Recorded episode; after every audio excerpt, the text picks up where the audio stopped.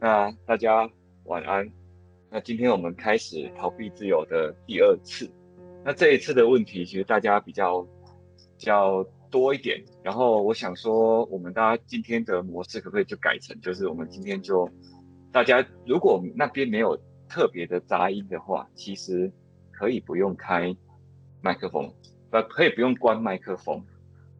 然后我们就聊到什么东西想要插话的就可以举手，然后就直接插进来，或者是打断，就比较像是大家坐在一起聊天的感觉，就不要那么严肃。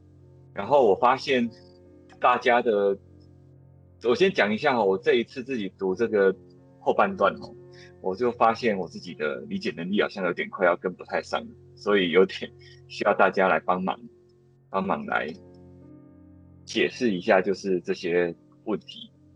那。不晓得今天在这个节目开始之前，就是这个活动开始之前，我们现在有没有人想要先讲些什么话的？那我问一下好了，有没有人没看完的？Hello，我我我最后都没看书了。哦，好，那我我觉得大家可以不用关麦克风，我们就就是好好聊天，这样像聊天一样就好了。对啊，啊，因为我自己是觉得哈。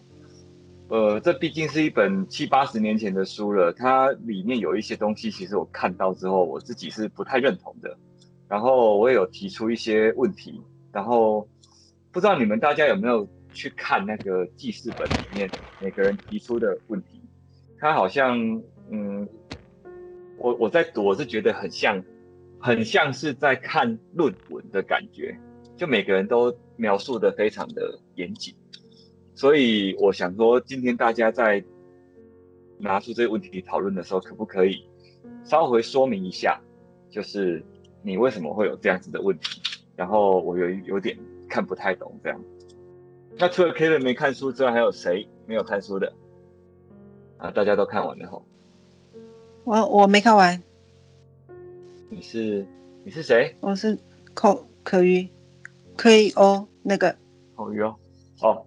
OK，好，没关系，因为我相信，就是能能把这本书全部啃完的人，我真的都都非常佩服。我看到第六、第七的时候，我已经觉得有点痛苦了。不知道你们有没有跟我一样的感觉？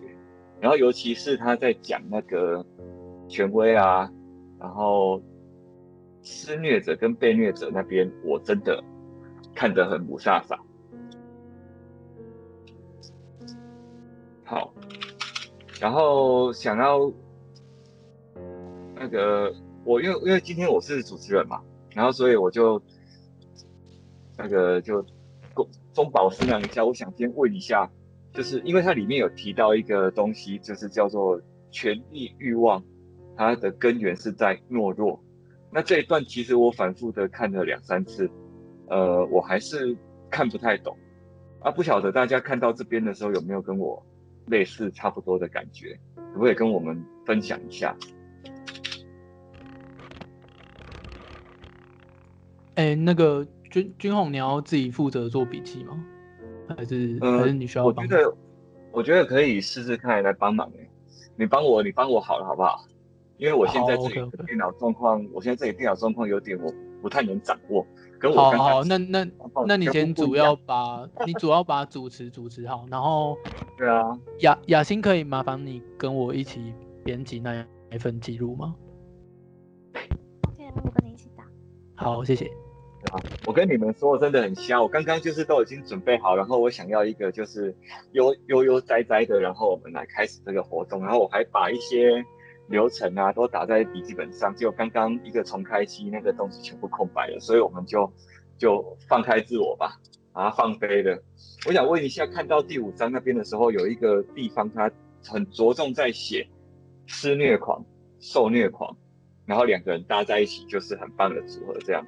然后又讲到就是权力欲望根源于懦弱这个地方，我在这里我真的看不懂，不晓得这里，嗯，其他那些就是你们有没有能够帮我解读一下，就是为什么弗洛姆他会，他是他是怎么去诠释这一段他的想法的？因为我真的看不太懂，我读的很辛苦啊。呃，我我可以分享一下我的看法。好啊。我自己觉得，因为权力，所谓的权力就是影响他人行使自由的能力，嗯、然后一方面是钳制他人的自由，一方面是帮别人决定他要做什么，而这件事情基本上必须借由人的互动。那他这边所说的懦弱，其实是指对于自由的懦弱，而对于自由的懦弱是指对于个体化的过程之中那一个。独自一人的状态的害怕，所以说这种权力欲的掌握，就意味着想要操控别人，想要让自己更加融入于一个群体的一种欲望。我是这么看的，你觉得呢？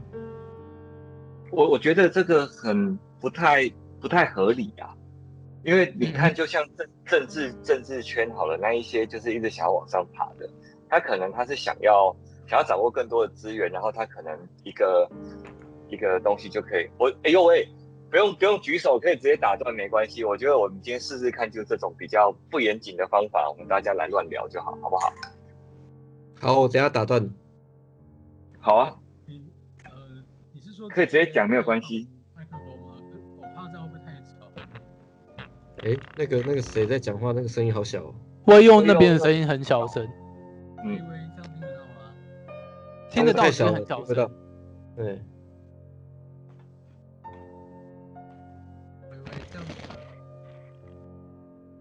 一样哦，嗯，还是很小声，差不多啦。可是你那边硬体可能不太好调整，你就先请继续说吧。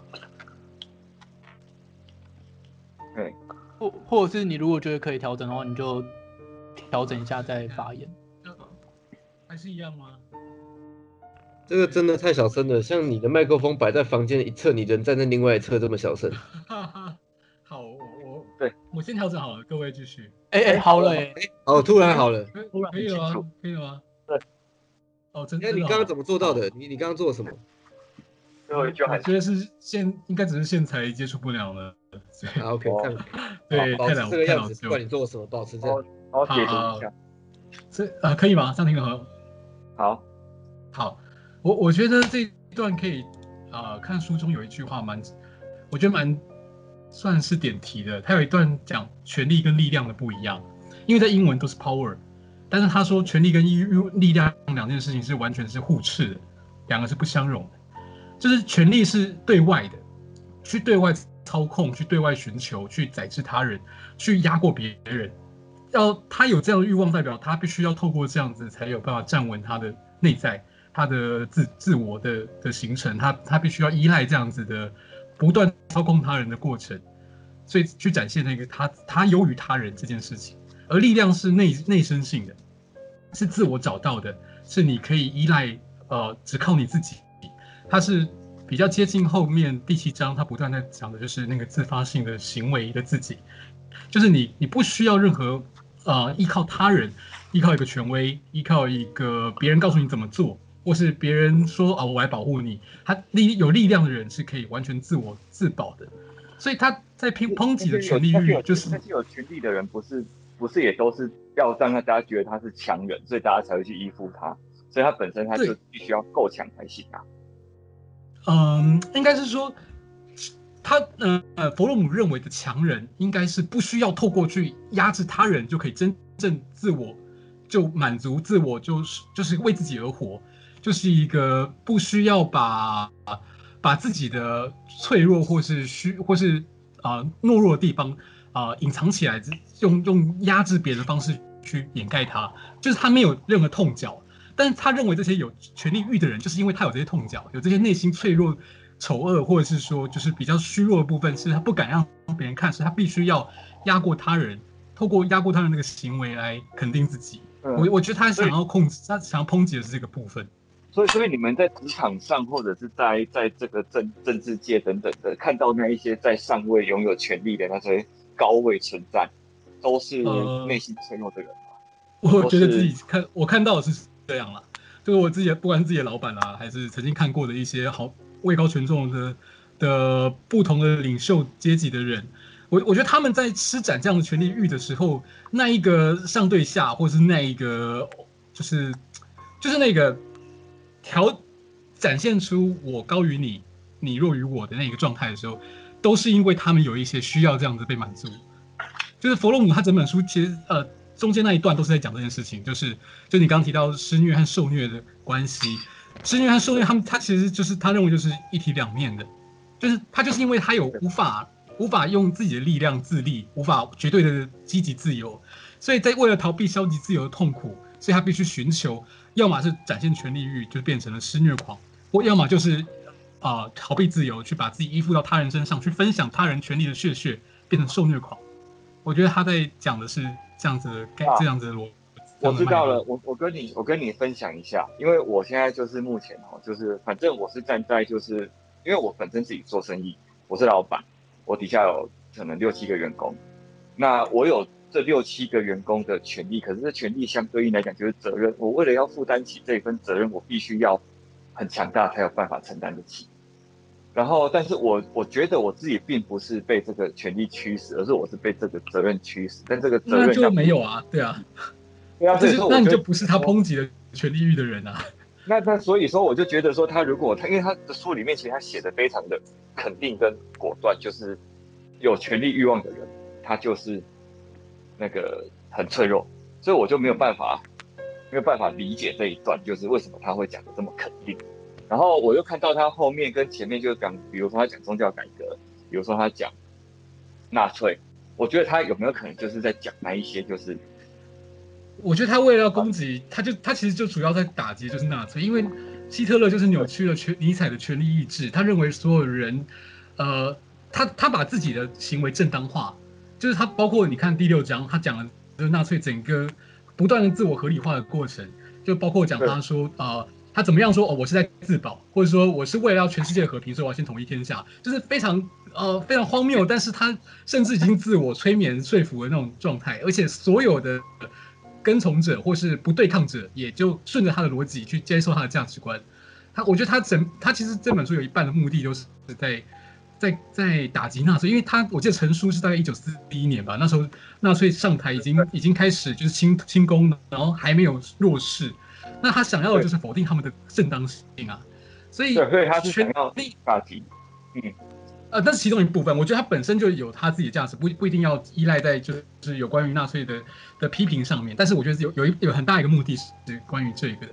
那所以我刚刚说那个权力意志的部分，就是连接到那个权力欲的的的那个追寻。他认为人就是所有人，所有的人这种生物，他都有具有追求权力的意志。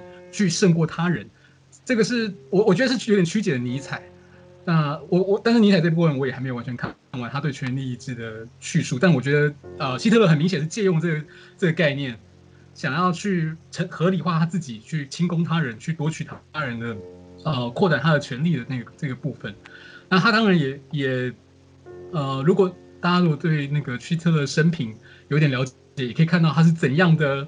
呃，不得就是少年时不得志，想要成为画家也没有成功，然后一开始也没有话语权。他认为在在书里面也有提到，就是他这个这个背景会变成很多人的代入感，让让他变成很多人把自己投射上去的一个一个目标。好像哦、原本脆弱的我也可以成为这样子拥有巨大权力的人，然后我可以分享他的荣光。他还建立，而且希特勒还建立了一个权力链，他把自己还归属在神之下，让所有人都是好像就是。嗯，什么？所有人好像怎样？呃，就是呃，如果你看到第六章的后半段，他有提到说他他把呃希特勒是非常反操控自然的，他认为科学不该要操控自然啊，我们就是要信服于神，因为因为这样代表他就有点像君臣君那个天呃君权神授，有点像古代中国天子概念。呃，我就是受受命于上天，那你们就是受命于我，就是把那个权力链建构建构起来。然后最下面的人明明就没有得利，但他却可以因为上面的人看起来很威风，他就得到那个虚幻的的满足感，就逃避了自由，却得到了呃那个可以站稳的那个力量。那这个就是弗洛姆想要告诉点醒大家的那个年代的大家。但我觉得就算是现在这个大家，也是也有这个部分需要被点醒。嗯。所以他是不是比较有点有点像是那个时候的那种政治评论家，然后他的评论的东西就把它写成著作，然后流芳。我当然，我觉得他这个部分的观观点是跨时代的啊，这到现在依然适用啊。嗯，现在盲从于就是政治领袖的人有多少，这是一样的啊。对。嗯，盲从于政治领袖，嗯，这个这个这个我怎么感觉起来听起来有点像是他是不是就是希特勒他可能是不是那种传直销啊老鼠会这种的开山、哦？我觉得很像。你如果有看他演讲的那个那个那个影片就知道，他真的很会学。他在说韩国语啊，真的很厉害。以前以前在那个传直销的时候，他们在教，其实都是教有那个教材是要教大家去看去学希特勒演讲，说他的演讲是可以有那种煽动人心的力量。这边看过有看过希特勒演讲的人有吗？我看过，很棒，我在学。对，就是非常非常的非常的洗脑。那个讲真的，如果我们这些人啊放在当代那个时代背景。搞不好我们也很难，也很难不被希特勒洗脑，因为就连现在我们再回过头去看他的话，就觉得他很强，就是他的演讲真的是超强。有一部片还蛮好看的啊，叫什么《希特勒回来的》，他就是在讲那个希特勒如果穿越到现代，然后就是在现代德国用现代的那个那些新闻传播手段，他一样可以就是重塑他当年那种讲威力。嗯，那部所以说评价蛮高的。那很好笑，那个是是一个很搞笑的片，只是到后来就就就比较沉重了一点，这样，对吧？哎、欸，这这、哦、对啊，对啊，这哎、欸、这题那个施虐狂跟被虐狂，这个这个题目是什么在一边呢？什么意思啊？就就你刚这个怎么会突然讨论到希特勒？这个原本题目是什么？施虐跟被虐？题目是，哦，请说。它它里面就有一个篇章都是在讲纳粹啊。里面有一个蛮大的篇章都在讲纳粹，然后一直说就是纳粹纳粹坏坏，然后信他的。意思是说我我们现在的题目到底怎么为什么会聊到这边？哦，我们现在的题目是我在问说，就是那个啊，权力等于懦弱，权力的根源是权力欲望的根源是懦弱这一件事情。对啊，对啊，对啊。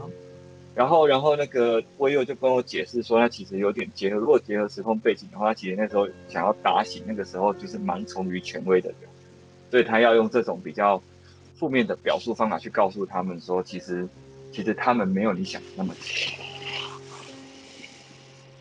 哎呀，那个施虐狂跟被虐狂在哪里？SM 那个在哪里？第五章，逃避机制的的的，他其实。我觉得他的施虐狂跟被虐狂那边有一点扩大解释，他有点过于扩大解释，就是我好像就是我男生，然后我跟女生相爱，那可能男生就是施虐狂，女生是被虐狂这样。我觉得有没有没有，我我我觉得他没有这么开地图炮啦。对。哦，我觉得可能是因为在传统父权的那个状态下，多数是也许那婚姻的他自己他自己开地图都是开德国人民，他说德国中下阶层普遍人民所有都有集权主义的性格。然后一部分就会以施虐和受虐的方式去展现，而尤其又是在父权体制下，那很容那个阶级差、那个权力差就很容易展现出在那个脆弱的性格结构的这些人身上，就变成没有人是幸福的，因为都都是被展现在宰制和被宰制的那个状态。我以为你是移动图书馆嘛？你怎么全部都记得清清楚楚？呃，还好还好，我我有我有写一点笔记。对，然后，然后，因为，哎，我记得好像这个有一个人他有提问，对不对？就是有那个，那个，是不是阿信？阿信，你是不是有提问一个跟这个很像？啊，玉博，君红，哟，你可以照着你在笔记里面的那个顺序用啊，不然我们笔记很难做。哦，好，因为我是觉得，好，你那你那样跳着很乱。好，不好意思，谢谢谢谢。不会啦，不会，我觉得还是就是大家就是聊得开心，也是也是比较重要。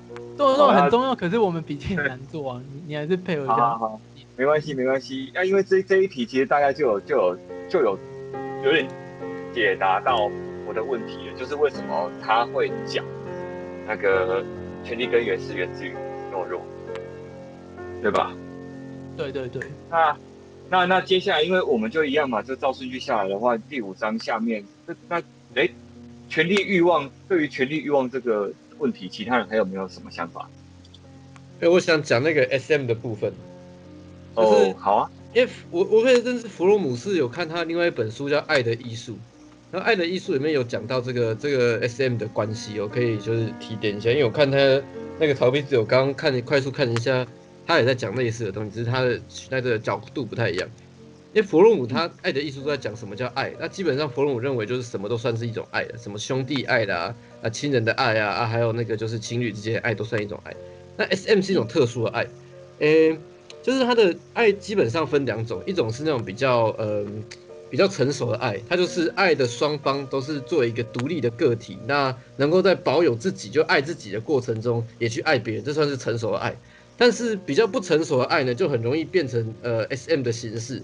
就是变成是有一个那个那个那个被虐狂了，他就是必须要透过一个施虐狂的存在，才可以把就是这个呃自己的这种爱的感情呢，全部投射在对方身上，他完全不爱自己，就只爱对方，然后就会变成就是被虐狂。那他的他配对的对象很明显就是那种只爱自己，完全不爱别人，这种人会变施虐狂。哎，因为我看到那个那个逃避自由里面也是有讲到这个跟爱情的关系，只是很浅。所以特别提一下，这个是弗洛姆另本另本书的想法。大家有当过舔狗的经验吗？哎、欸，我有工具人啊，都都有了。啊，舔狗工具人，你觉得你是那那你觉得你那个时候的状态算是属于被虐狂的状态？对，我就不爱自己，然后我就是会一直把自己的爱情就是投入到另外一个人身上，好像只有一直不断的对对方奉献，爱对方才可以就是证明自己的这个这个存在的意义，这样。那你后来是怎么走出来的？就就遇到另外一个女生就走出来了，就发现自己其实就是，嗯，遇到另外一个女生就走出来了。可是，对对对，嗯，啊，另外一个女生她就是施虐狂嘛，就是可能在这个这个追求过程中，我慢慢的就是变得成熟，然后我慢慢懂得怎么去爱自己。然后这个时候遇到新的女生，那她也懂得爱自己，也爱对方，那就变成是那个那个 那个一个比较正常的一个关系这样。所以你的心态就从被虐狂变成一个正常人这样。对对对，我就变一个成熟的人这样。所以他这个他这一段其实扩大解释，可以去帮很多舔狗给他们下药方。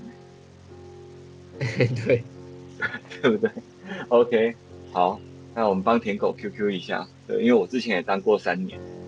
舔狗真的哦。我会走这么久，对，好啊，然后阿信，阿信在吗？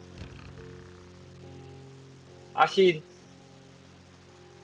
阿信，三二一，好，阿信挂网。没有，他今天他今天好像没有上线。哎呀，阿信根本就没上线。阿靠，不要他提这个问题，那我们就不要理他了吗？还是有没有人有没有人看过阿信的问题？没有人看过，我现在念一下，看大家对这个问题有没有兴趣哦。好，怎样。好，他阿信他问说哈，他说哈，在社会中适应不良的人容易被冠上没有价值的污名。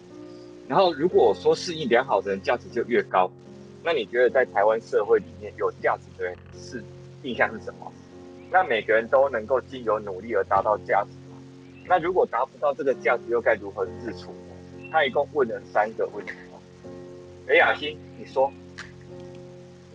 对，我突然想到王静国的小说有句话，这里的小说人物还是名言，就是我最大的不幸就是我把别人的幸福放我的优先，就是努力当一个有用的人，就是对他不幸的根源。然后我觉得这个社会上对有用或有价值的定义是变动的，所以如果一直在追求所谓的普世认同的话，我觉得这个人永远是迷失的。信我听不清楚你讲什么。你是躲在被子里面用玩手机吗？啊，不是不是。然后 还是刚睡醒。听得到吗？这样好一点。声音声音哎、欸，好好一点。刚刚声音闷闷的。好。再说一下。应该是耳机的关系。那现在点。我再讲一下好了，就是王定国小说里面有一个悲剧人物，他的角色设定是，嗯，他讲过最大的一句话就是我我觉得我的悲剧来自于我这辈子一直想要当一个有用的人。就是有用这件事情，如果是靠其他人来定义自己有没有用的话，这个人注定是不幸的吧？因为就当这个社会价值在变动的时候，那个人是很容易跟着迷失的，因为他没有他自己的本身的存在嘛，他只有他社会性人格的存在，就是这样听起来还是蛮可悲的。嗯，我慢慢觉得很沉重起来了，因为我也是，还记不记得？小时候国小读过一个课文，那个课文里面就是长大要做一个有用的人。有人有印象吗？我忘记是谁写的。那个我我们年代可能不太一样。我我只对蒋公 渔网上游有印象而已。对啊，就是就是你要立志做一个有用的人，你要立志做一个有用。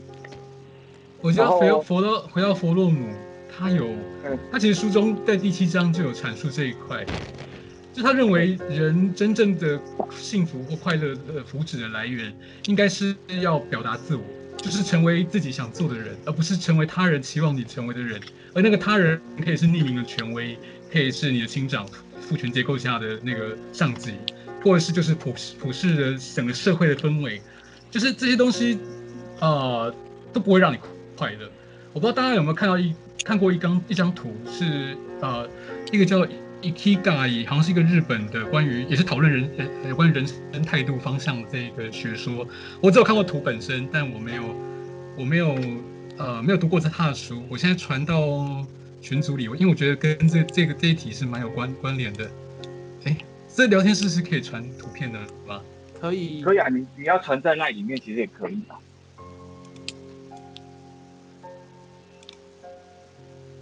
不好意思。哎，还是我可以分享荧幕？可以啊，好像可以。小心不要开视讯就好。哦，没没没事没事。等下，看到看到。借着这个空档，我想问一下，我想问一下啊，因为你刚刚说，就是他说，就是你要做自己想做的人，然后不要去做别人眼中想要做的人。那如果你想做的人，就是就是可以，就是那种，就是你。呃，我想要你怎么形容？你刚刚怎么说的？你刚刚怎么说的？就大家，大家，呃，你们现在有看到图片吗？没有。分享荧幕。嗯，没有，没看到。好，好，不然我我上传到那个那个群组里面。因为我觉得这个是蛮有切合的。对。好，我传了。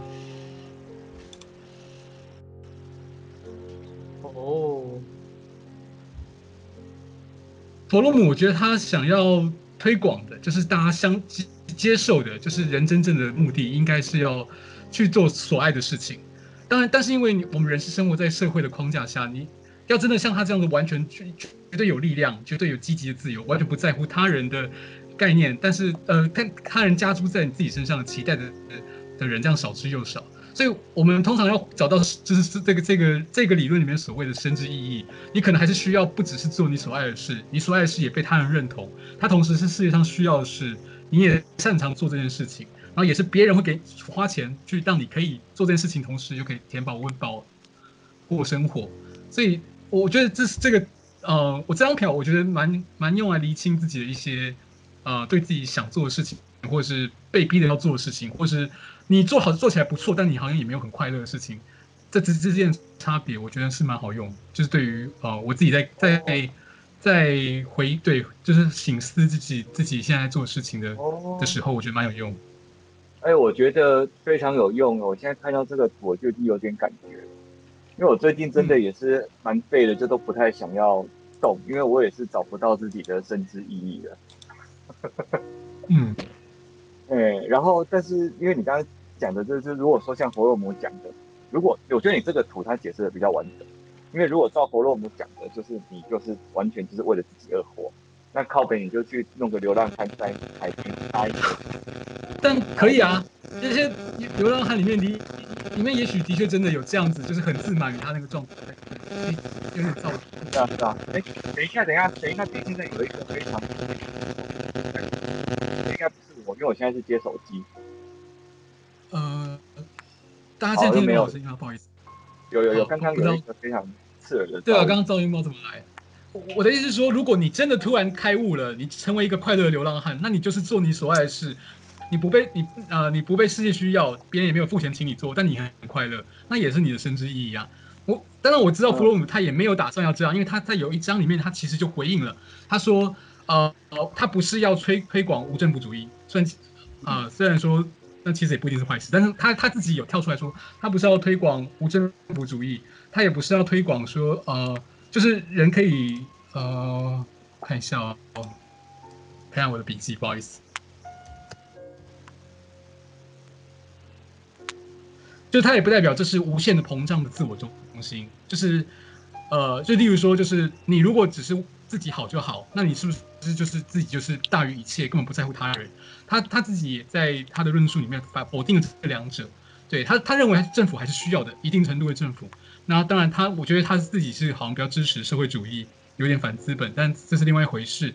那我觉得他想要说，就是他最终强调的还是连结，因为这个连结，他有让你有有积极的自由，就是你不只是做自己爱做的事，表达你自己，你同时跟社会他人有连接，你保持个体性的同时，又不会融入，就是完全消解，变成机器人之一。他一直用原子化跟机器人去解释群体化里面的个，就是就是看不到的那些人。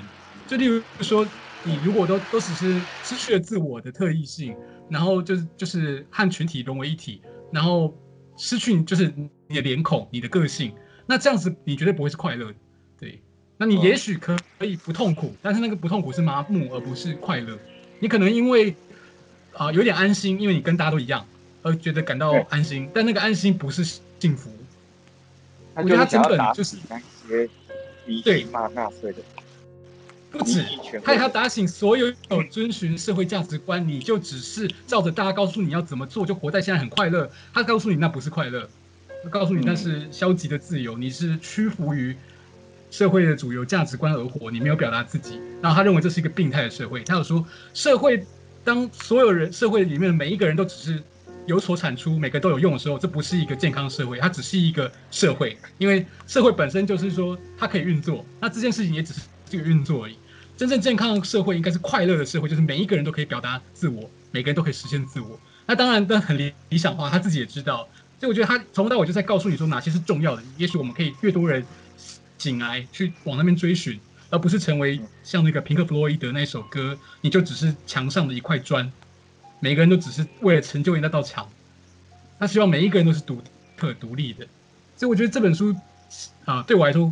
很感动，是因为我看到第七章，就是整个被被、呃，有点被充满权力力量的感觉，就是他告诉你的一些事情，也许是我以前觉得是对的，但但没有人同意，但是我在佛洛姆身上找到了认同，这样子。嗯，我恭喜你 哎。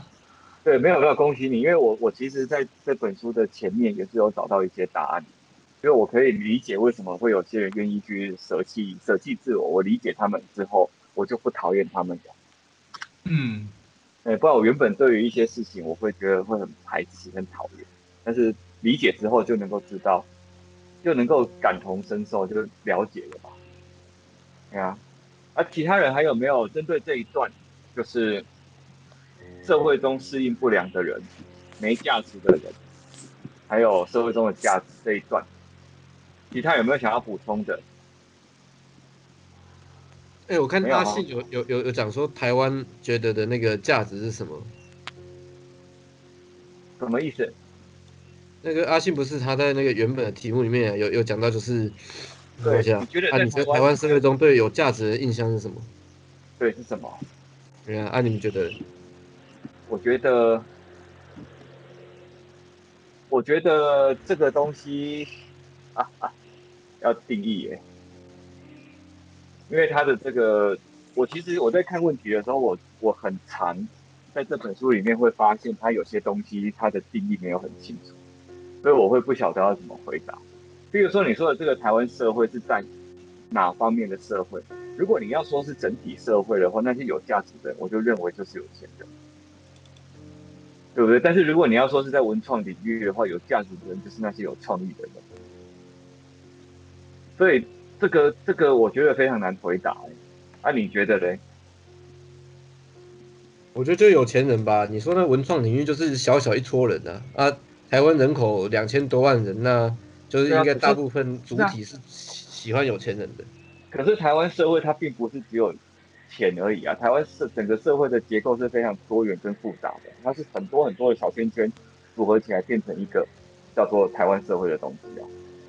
那我觉得有价值的人，我觉得也许你看嘛，他的他的原文定义是说，社会中适应不良的人，较容易被冠上没价值的污名。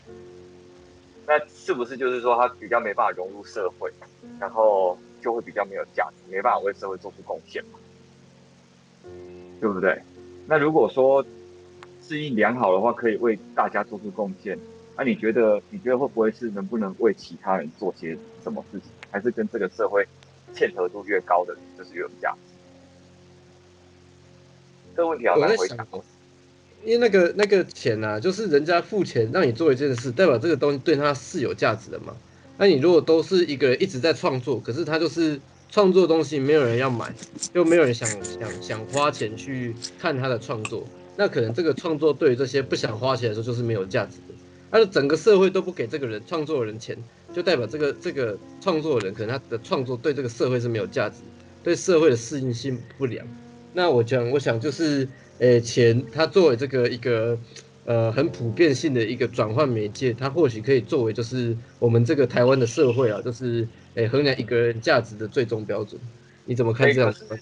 可是我我跟你讲，我认为这样不行啊，因为钱的来源有很多种。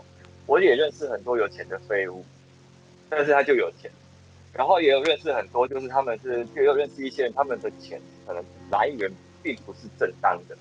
那如果你说钱是唯一价值的话，那就是在鼓励那些不正当的生意继续下去，又或者是那些没钱的废物，他们就是有价值的。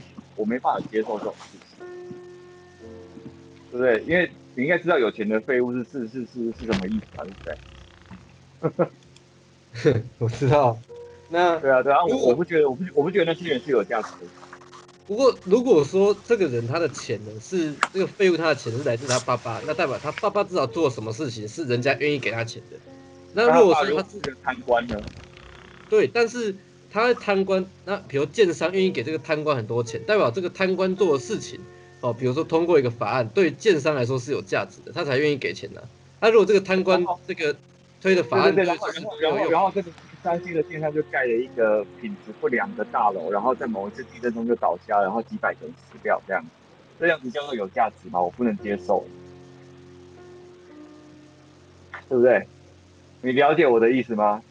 它只是一个衡量的角度，但是它并不是绝对的角度。我认为应该是一个，它是一个很多多维度去评估的东西，对不对？说话、啊，你怎么看？我觉得，喂喂喂，对，好，我我我觉得其实就是刚刚阿信这一题啊，就是所谓台湾社会有价值的人是什么？这个其实一方面是问台湾整体的意识形态比较偏向哪里，比如说比较偏自由主义，或者是比较偏比较偏呃对群体有价值。所谓的对群体有价值，不一定是不一定是。经济上面的直接价值，因为有些事情它是没有，它是没办法直接换算成经济价值的。然后，呃，我之前我之前有看过一本书，那本书在讲说，人类的历史其实就是交换模式的改变，包括马克思所说的下层建筑经济模式的改变，其实是也是属于这个交换模式的改变的其中一环。那交换模式的改变包括三个种类，第一种是。部落类型的呃以物易物，然后第二种类型就是国家国家的奴役与被奴役，第三种类型则是资本主义的用钱财来钱财的积累来决定彼此的主从关系。那这三种关系在过去的历史中，最早的游牧民族是以以物易物的方式来进行交换。那后来后来的宗教神权啊，或者是王权扩张，则是。慢慢的变成压迫与被压迫。那到了现代国家，现代国家基本上就是资本主义与王权共同交织而成的一个社会。那这个社会里面，就是国家的这种压迫力，以及资本主义的这种钱财的购买力，共同形成的交换方式。那，就是就我觉得，我我说这么多是想说，其实所谓的有价值。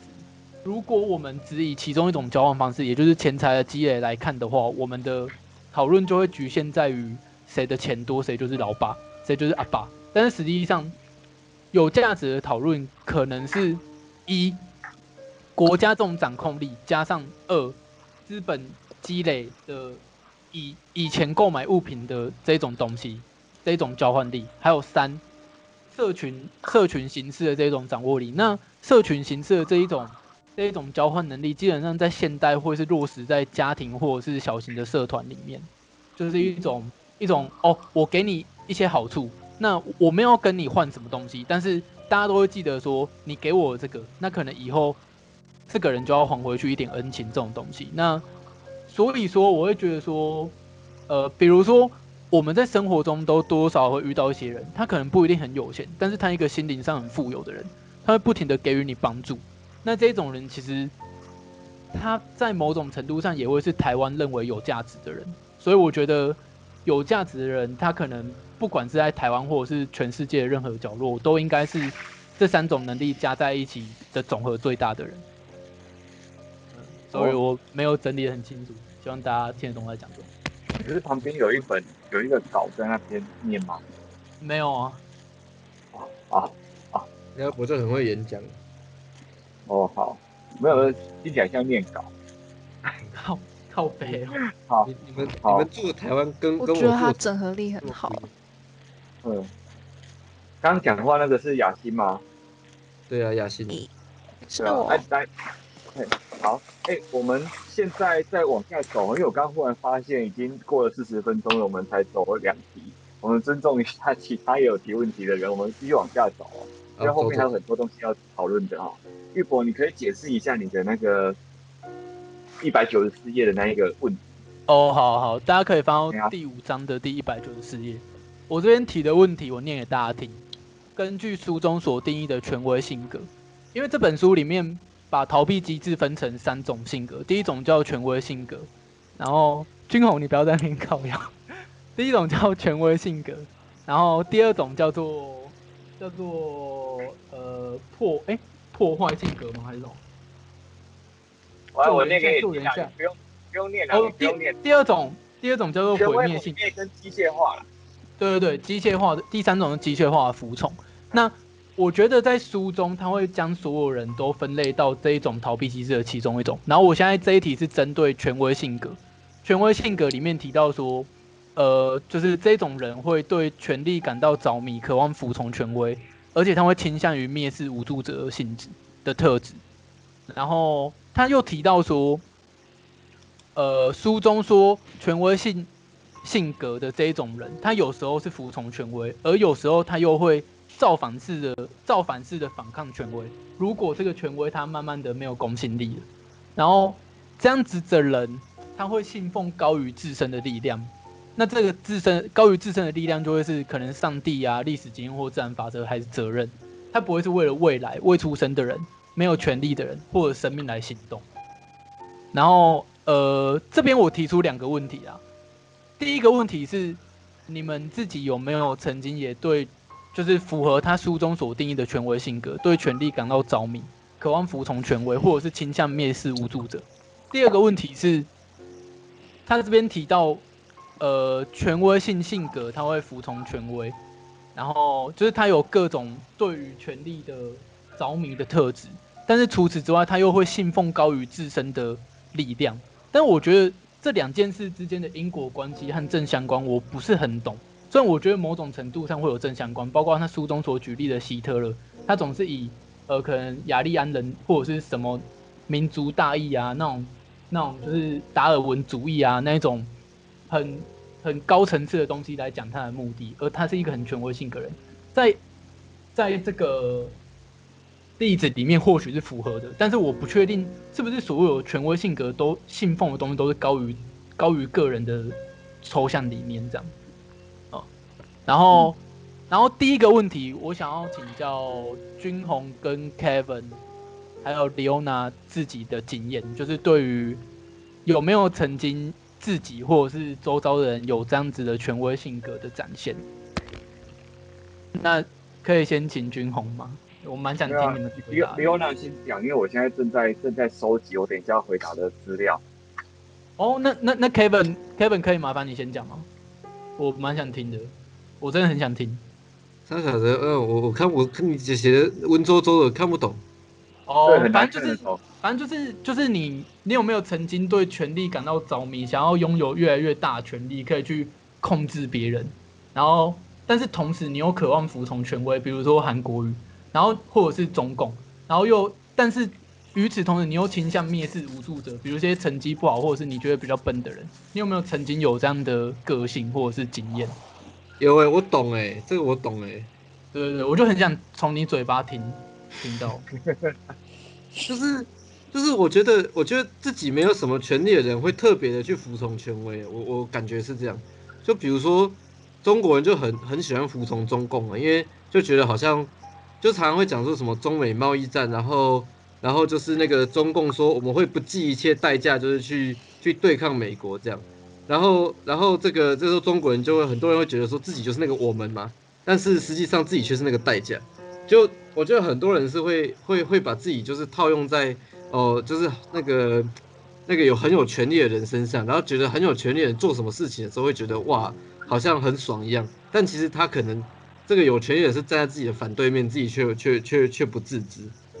靠，这就直销啊！你看到你的上线买豪宅、开跑车，你就觉得自己引以为荣啊。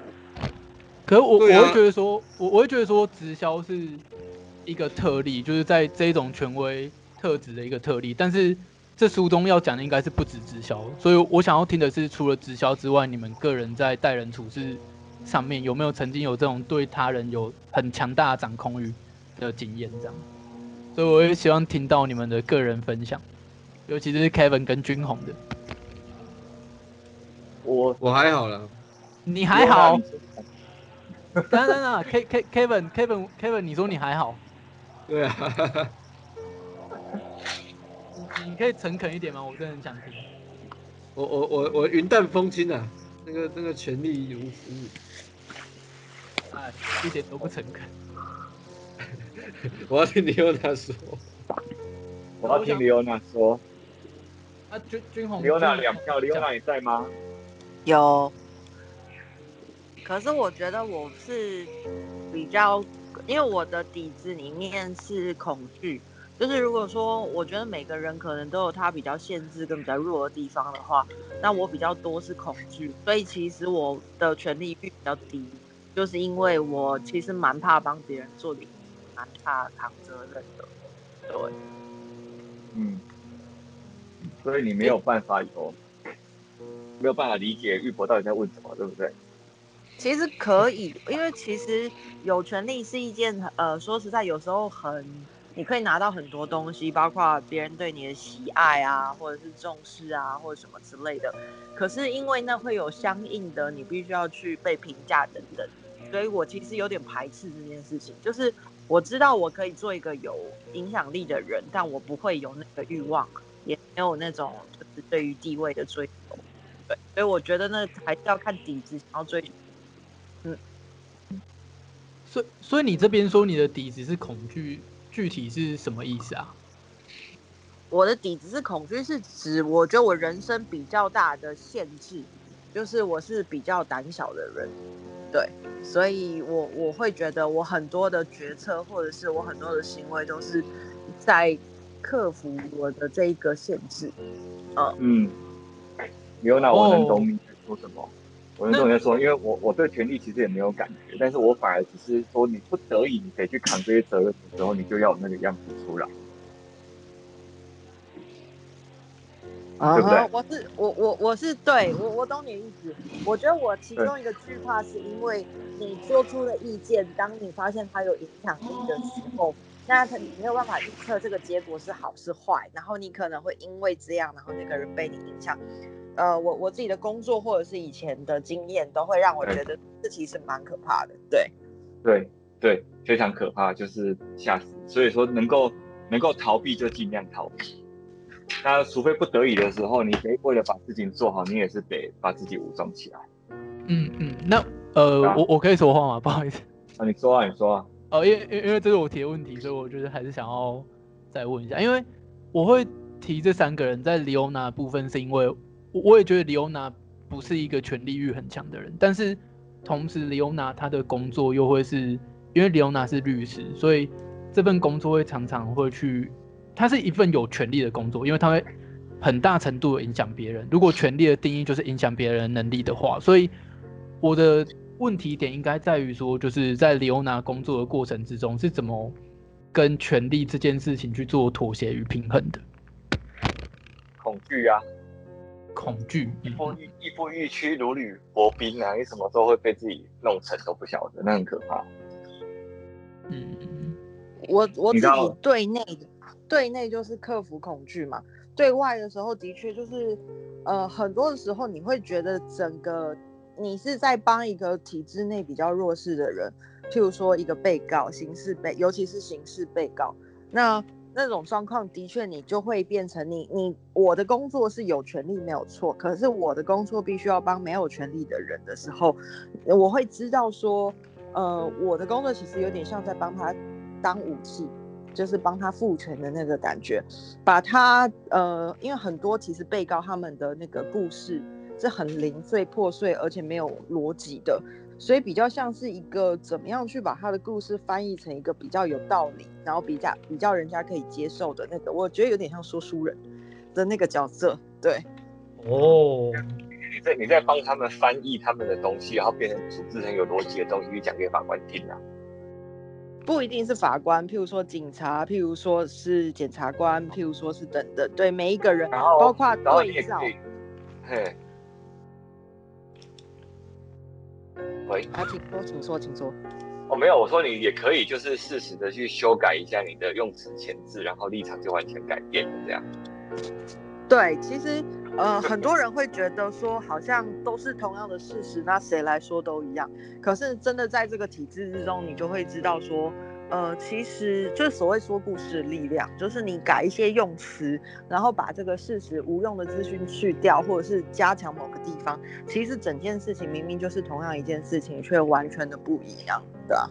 所以的确，那那种你你可以强烈的感觉到，尤其会来找你的被告，大概或者是原告，都是你人生比较大的困境，所以的确有很多时候你可以。强烈感觉到说啊，这就是权力。其实我觉得很可怕。我好，我底子就是恐惧，所以我就觉得很可怕。所以你自己在帮你的呃你的客户在做这件事情的时候，你是不停的感觉到恐惧的。就是、我会避免做决策，所以我我我自己的处理方式是我把我看到的东西。呈现给他，然后把我觉得可以走的路径呈现给他，然后让他来做决定。譬如说，我觉得他这个部分他做无罪答辩是完全不可能的。那我，但是他坚持他要做无罪答辩，那我也会大概跟他解释。那他我会跟他解释说，如果你要认罪的话，那后果会是什么？那如果我们说认一部分，哪一部分不认的话会怎么样？就变成是我有点想要把。这个做决定这件事情，把权力丢回给当事人，就是那个 empower 赋权的那个概念。我不太想要做那个，这是最终决定的人。对。哦，谢谢。我我就是想听这些分享，我觉得很有趣。对，呃，我觉得我觉得大家在座其实应该大部分的人都有工作，然后我会想说，大家可以针对。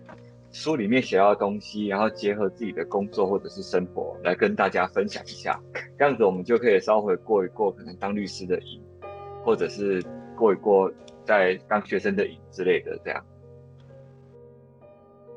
好，好，那我们接着进入下一题喽。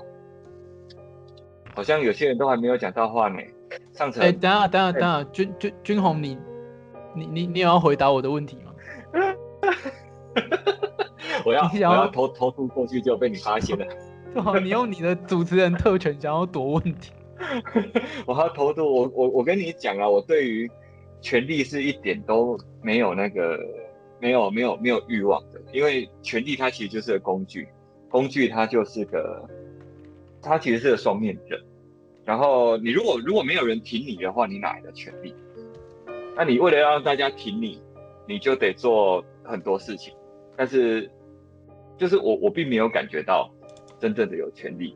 但是我对你第二个问题里面有讲到有没有造反式的抗反抗权威，然后甚至很多人都是为了反抗而反抗。然后你比如说啦，嗯，有一些某些人他可能把国民党 fight 掉之后，就是他可能一直在骂国民党，然后国民党骂完之后，现在民进党上去了，他又开始在骂民进党。他就是他骂的人。衰败了，新出来的人顶顶替他，就是反正不管怎样，他就是为了骂。有没有那种为反抗而反抗的那种感觉？然后这个这个其实就是我觉得，就是左交大概就是这个样子，你就是什么事情都是为了反抗而反抗。但是我最近我最近看了一个游戏，我觉得自己的那个感触很有点深。那你们不知道有没有听过《荒野大镖客》这个游戏啊？嗯嗯嗯，哎有呃有听过哈。我我跟你们讲，它里面其实其实它里面的那个剧情真的写的非常的深，而且它也糅合了很多就是哲学东西在里面。它里面其实有一个反抗军的那个头领，他叫做达奇嘛，反正就帮派老大。那帮派老大就因为时代的变迁，那种帮派不断被围剿，然后到最后那个帮派老大最后最后他的遗言就是。他无法反抗地心引力，无法反抗自然法则，然后无法反抗这个社会的制度，无法反抗这个社会的变迁。但是我只知道反抗，所以我什么都不会，我只能一直反抗下去。但是他已经被逼到绝路，所以到时候他就选择就是自我毁灭。对，所以我觉得一直反抗这个这件事情是走不到头的。所以如果说有身边，如果你们身边有一些人，他们真的是一直在。在在反抗的，也许可以跟他分享一下，就是这种，我不晓得怎么去诠释，我表达能力没有玉博那么好，对，然后就是就是没有没有需要去为了反抗而反抗，然后我们继续往下走啦，继续往下走，因为我们现在才才在第五章呢，玉博你后面还有一个问题呢，神奇救星是什么？你你你们到底有没有看书啊？有啊，哦、uh。第五章啊，对，然后我我要我我问说神奇救星这个东西，我是说你可以跟大家讲一下你的问题，哦、要念一次。对，你要问这神奇救星的什么问题啊？你讲。好，对不起，对不起，对不起，对不起，因为因为你刚刚一直呛我，所以我要反呛一下。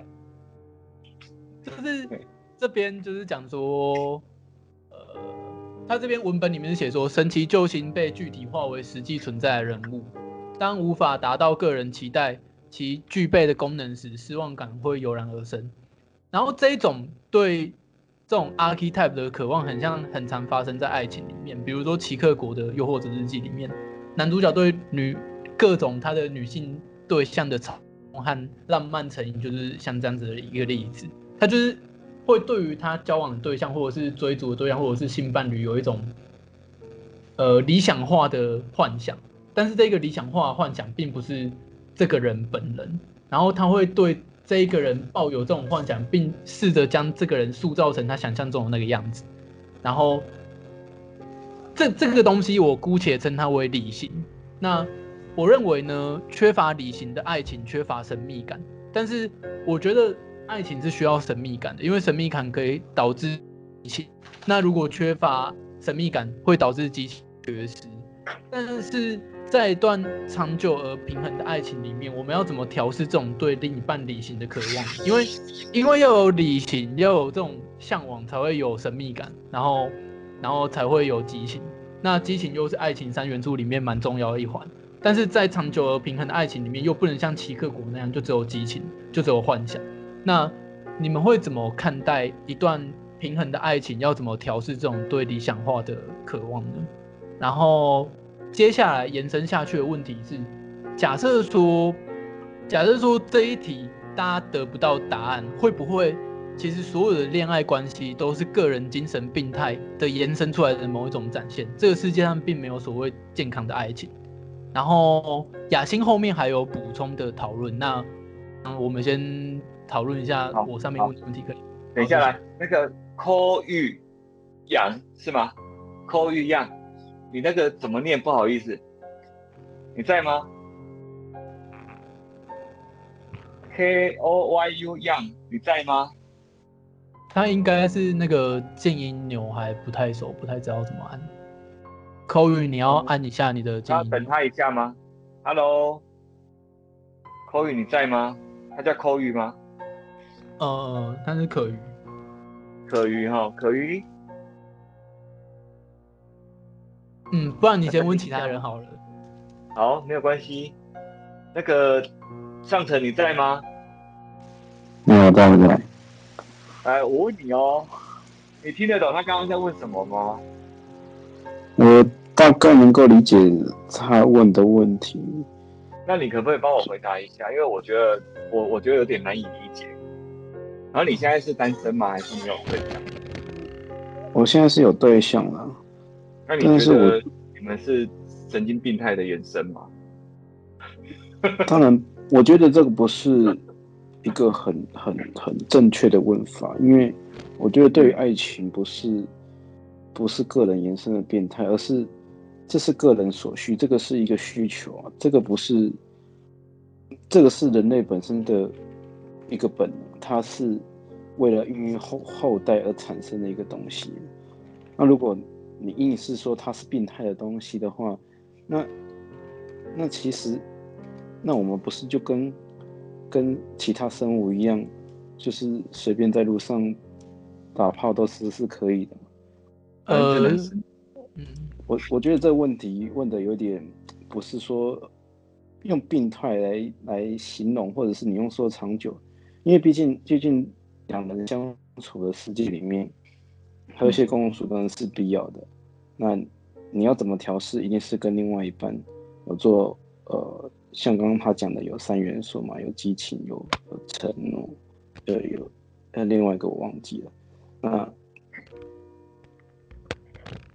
在在在爱情里面，我觉得。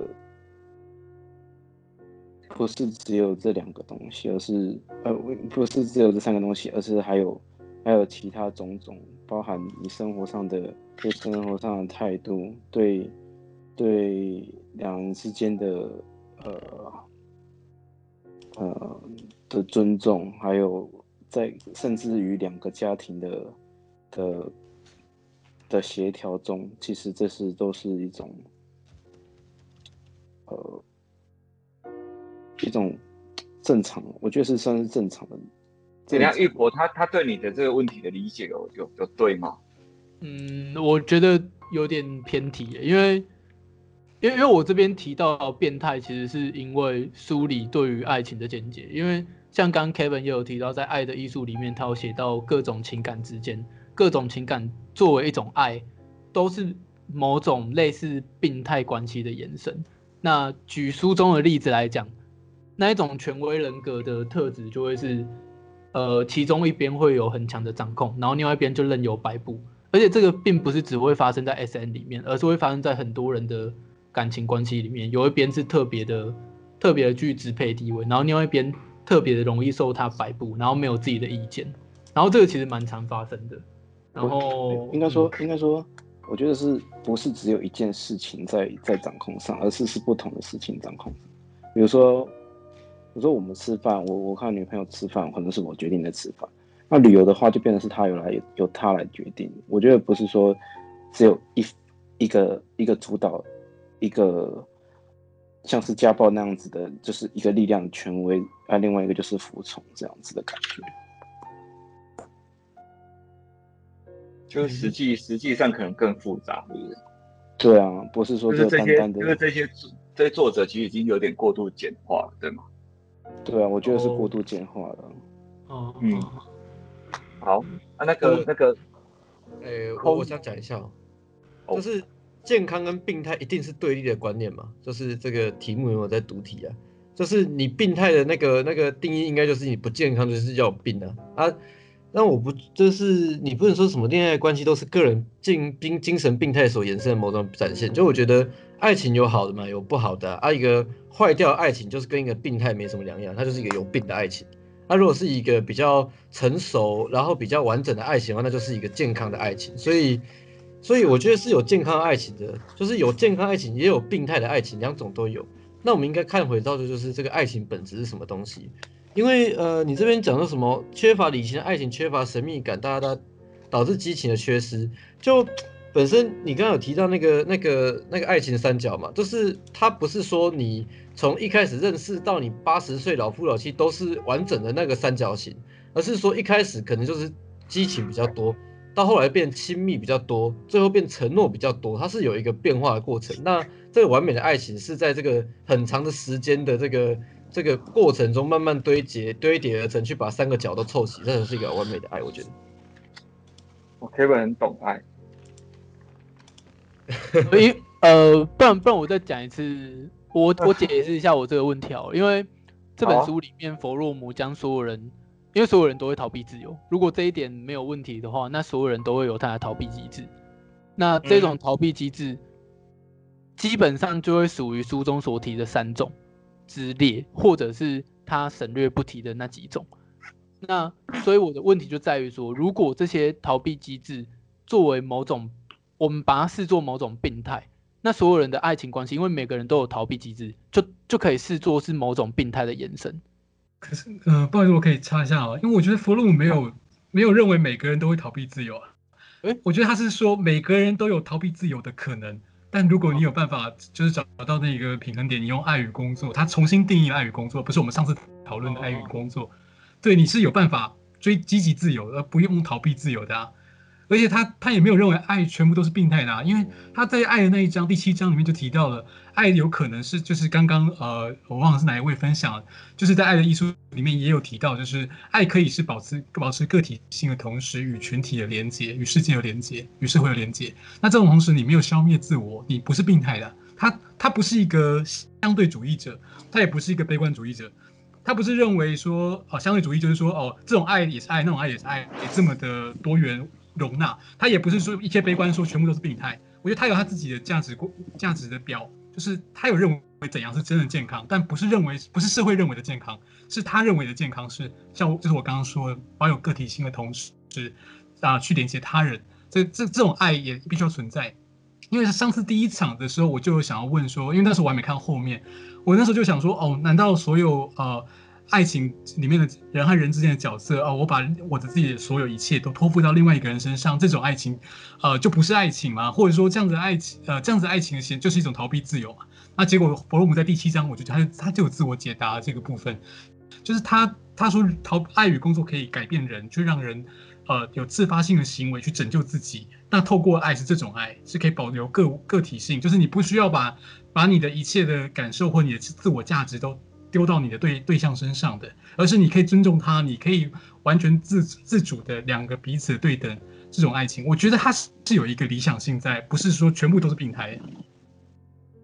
Good，感谢你的分享。玉博，你的答案有回答被回答到了吗？有有有，非常的好，满意的哈。那你后面又有一个问题，就是因为这一集大家其实问题很多，那因为。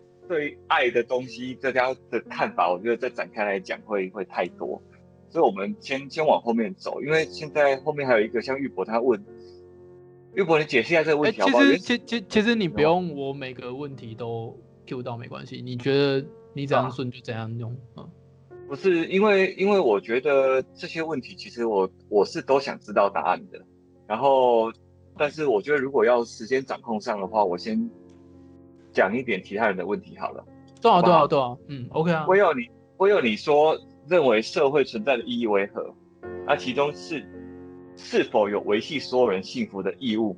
你可以帮我们提一下，说你问这一个问题的动机是什么？呃，我觉得这个问题其实就是弗洛姆在前面，呃，应该是第五章的时候他就已经有提到的，就是他认为这是这是他的想法，这不是他的问题。但我我我想问的是，大家认同这个概念吗？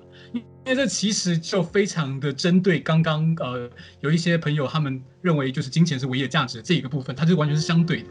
因为在那个社会下，当金钱认为金钱是唯一的价值的社会下，他不会去爱所有人，每一个人就是谁能贡献多少的呃经济效益就是最有价值。但这样的社会是好的社会或是健康的社会吗？就是呃并不是说我们现在的社会的现状就是对的。他只是刚好，呃，如果照弗洛姆的的脉络叙述，他从中古世纪讲到了呃二战，然后可能一直延伸到我们现在，可以可以看到说经济跟人、经济跟政治体系以及人的性格、群体的性格是不断互动的状态。就就例如他第一章提到动态适应，所以这个东西其实从来都没有一个绝对答案。就算包括我我们现在生活当下的现在，也不是说这就是最完美的体制，我们就要接受它，不是，还有改变的可能性。所以其实我觉得，我这题我想要问的就是说，呃，如果借由就是弗洛姆的远见，他从八十年前就看到这样子的未来的可能性，以及他当时当下什么是认为是对，什么是错，而我到现在也仍然认同这样子的价值观的判断，我我认为我们还是有可能更好的，我们还是可以走向一个不是以利为驱的世界，而且人们都可以去实现他们所有所能。因为有一件事情提到，就是包括我上次在我提到一本就是啊枪炮枪炮钢铁与呃与病菌那一本书，对，他也提到就是社会现状呃现在这个世世界形势，例如哦说那个西方世界是怎样的强盛，而呃第三世界是怎样落后，但他明明就是比较早。啊，演化出来人类为什么会有这样差异？他解释了那个社会现状的演变，它里面就有提到，其实人可以从劳动中解放，是因为科技的渐渐长。因为从以前是采呃采集的社会，每一个人都要去工作，就都要去吃食，都要去找自己的食物，所以在这个情况下，没有人可以去发展文化、科技这些东西。但当就是逐渐的农业出来了，人手的腾出来了，一部分人生产，有更多的人可以去去追寻自我的时候，文化、艺术、宗教这些东西都出现。那其实越走到现代，我我不断产业革命，就是不断的呃自动化啊，或者是就是有越少的劳力密集就可以喂养所有的人的时候，每一个人一方你从反面来看就是每个人都失业，但从正面来看就是每个人都可以追寻他想做的事，所以这我觉得这是有趣的，而且是有可能的，是世界还在变动的，而不是我们就要甘愿于落在这一个只以利为优先的世界。对。啊嗯，不好意思，所以这是问题。所以你的问题是说社会存在的意义为何？然后是否有危机？所以就回到这里，因为在过去社会要运作下去，是因为啊。呃，可能人需要互助，需要有人去协商，需要有人仲裁，所以因为一开始只有人，当卢梭的自然状态的时候，你每一个人都是啊，好就好像那个希腊神话里面描述的，就就戴奥尼索斯一样，每个人就只是吃饱睡喝饱，嗯，就是就是非常的只活活在自己的世界。我觉得卢在在就是有些先者，他们对世界的想象是这样子的，但我觉得呃后后世人也许觉得那是理想，但问题是现在我们越来越有可能达到了。因为我们已经不需要付出这么多的劳力去喂活自己，我们我们的生存的所需要花费的那个时间和成本其实越来越低。我们其实有太多时，有更多的时间应该可以自由解放出来，而不只是无止境的哦。我们要公司成长的时候，我们要加更多的班，然后公司就成长，我们再加更多的班，不对，我们应该要解放我们的生活。所以这个我觉得社会的意义是会改变的。那我想要问的就是这一点，就是社会是不是可以达到我说的第二件事，就是。照顾好，让每一个人都找找到自由、幸福。我觉得这才是我们应该要走的，而不是只是无止境的去跌。对，对对，这问题这问题好棒哦！我一时之间被问的懵了。那个柯玉样，你的麦克风好了吗？嗯，好了，有听到吗？有有听到。然后我想问一下，因为你是作为一个书没有看完的人，对不对？然后所以你要问一下，说就是假设在你没有就是。不了解这个书的状况下，嗯，然后呢，你就只有根据你的生活和工作经验，那对于我有刚刚那个问题，嗯，你有什么看法？嗯，问问题的部分可不可以稍微再叙述一下吗？哦，我重复一下哈，就是以前的社会，它其实是大家是农耕狩猎采集嘛，那我有你顺便听听看我的理解对不对哈？好，然后那那个时候大家是需要。聚在一起才有办法活下来。嗯，但是现在因为大家劳动力已经被解放出来，每个人都可以做自己想要做的事情的。那现在就是以前的社会是大家为了活下来，所以才聚在一起。那现在的这个社会意义是什么？嗯，那这个社会它有没有就是维系所有人幸福的义务，然后让所有人都能够去追寻他想追寻的义务？可是我觉得这只是一种理想化，欸，如果真的要实现，我觉得这是有一定的困难度，欸，因为我觉得每个人还是会有想要追求自己想要去追求的，可是他有没有办法跟这个社会融成一体？那好像又是另外一个议题的感觉。对对对，所以他问的问题其实说，你觉得现在这个社会应该可以为我们做什么？应该就是在在这个社会阶段。它嗯，应该是对我们有产生什么样的作用跟意义？我们为什么要存在这个社会上？很难回答哦。呃，怎么讲啊？因为我觉得现在很多人都会觉得说，他是以自身的利益为考量，而而不会去想到这个社会能反。就是说，反过来是这样的思考方式，对，社会社会能给我们什么？对，所以一时之间，其实我也想不太对社会能带给我什么。我觉得目目前以这个年代来说，只能算是一个算是一个安定的感觉吧。就是你可能相较于书里面的那个时代背景来说，嗯，那我们现在是吃饱喝足了才能想到这些问题呀、啊。嗯，对啊，然后就，嗯。对啊、那李欧娜，嗯、李欧娜，你你你身为跟一个就是跟社会比较，应该说你的工作社会接触是比较欠缺的、比较深的，你有没有这个问题？你有没有一些感想？哎，好像有一点杂音，天。对，有些杂音是谁？好，没了。好，我我觉得我想要分两个部分来谈。第一个部分是，呃，我觉得刚刚呃听到的回答比较是关注于个人自身，但其实我觉得刚刚那个提问好像不是从那个最小我的那个角度做出发，而比较像是跳到一个比较宏观的角度，就是不知道大家有没有聊过，应该是在社会学还是什么，有一个概念是说。从一个最微视，或者是到中视，再来是有一个巨视的观点。嗯、呃，大家知道我在讲什么吗？哎，我我快速讲一下，就是譬如说微视是指对于你个人这个议题的重要性，然后中视比较像是一个比较跟你身边的人，也许是呃你认识的人，或者是简单的学校，或者是家庭，再来比较巨式是整个社会，整个社会体制。我觉得他的问题其实不是在问说，社会应该要对你个人做什么，你觉得社会应该为你做什么，而是如果我们跳到我们变成一个社会的制定者、规则的制定者的时候，你觉不觉得我们的社会必须要想办法去满足到每一个人？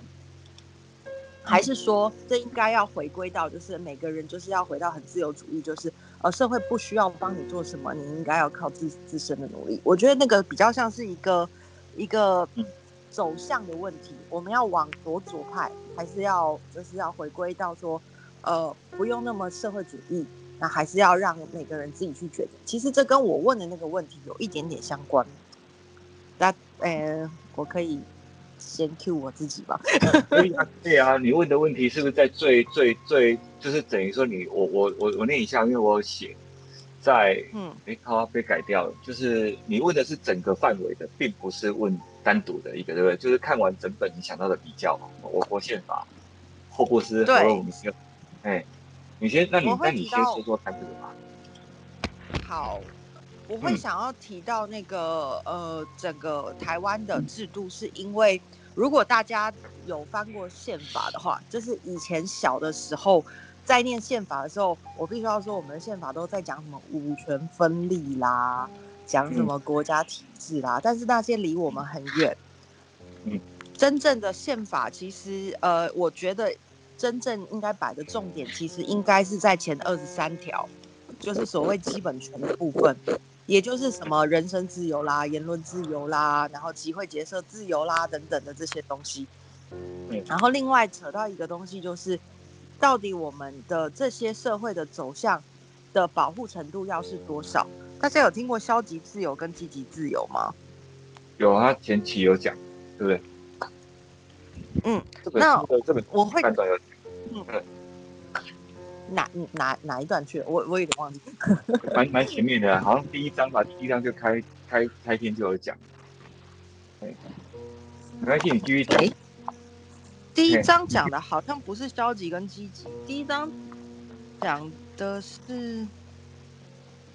好，没关系。他讲的是到后来其实都是在讲啊。哈？他讲到后来其实都是在比较这两者啊。所有屈从啊，那些机械化，还有自强迫性，它都是归类于消极自由的逃避。嗯，自发性、爱与工作，这是积极自由。好，我要做一个区分。他讲的这个消极自由跟积极自由，比较是针对于个人的；而我现在提到的积极自由跟消极自由，比较是一种。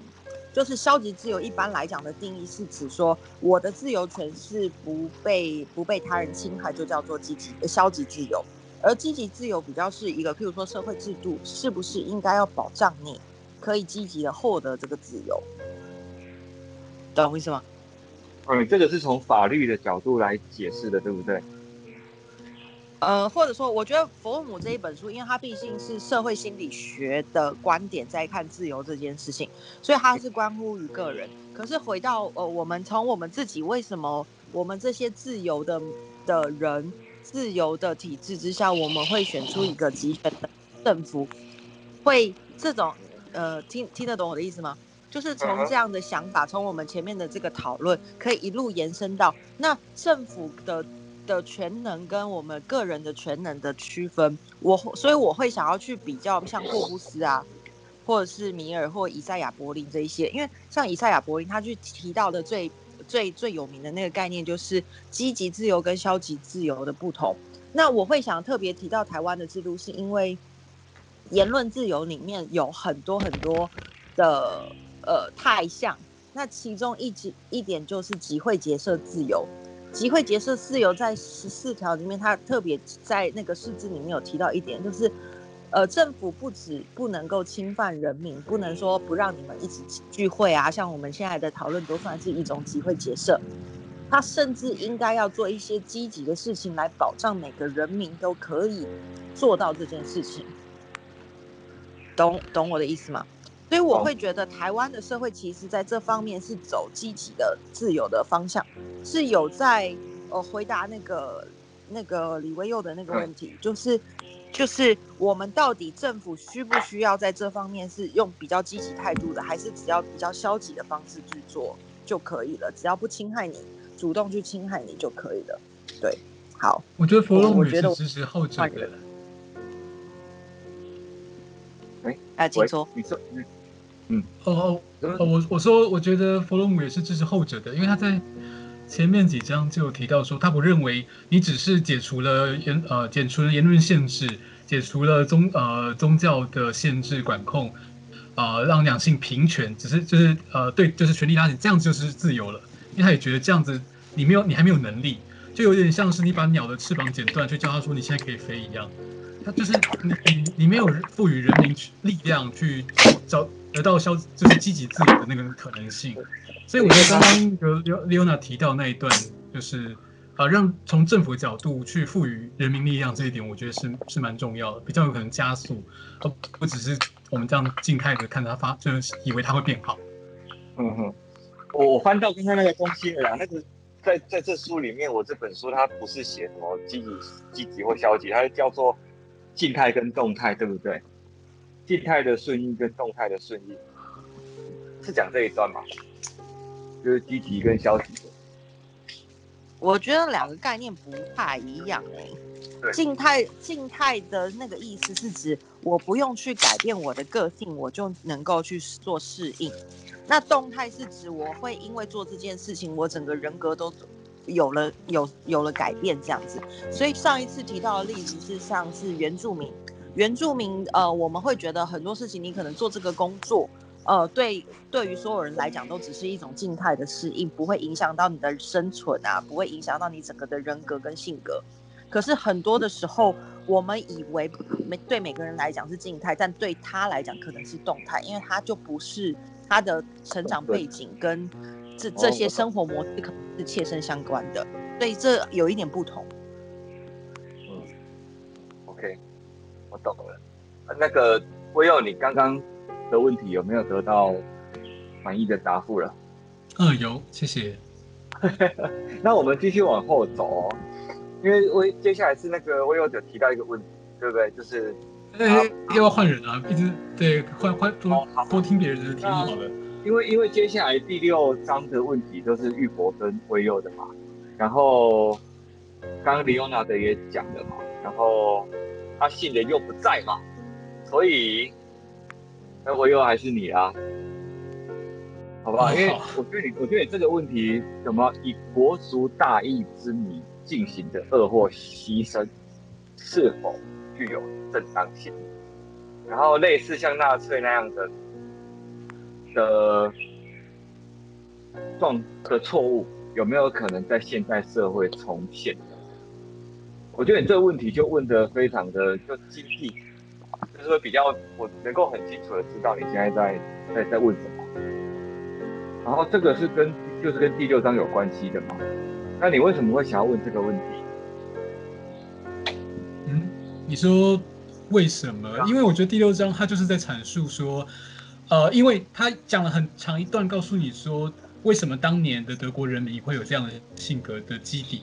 就是他们经历了多少的挫败，凡尔赛条约的不公平，然后阶级之间的剥削，然后渐渐的产生出对立，以及就是不信任，然后以及就是每一个人都是失去了那个信仰的感觉。这个信仰不是单纯指宗教信仰，我觉得是就是生命的信仰，就是生活的信仰。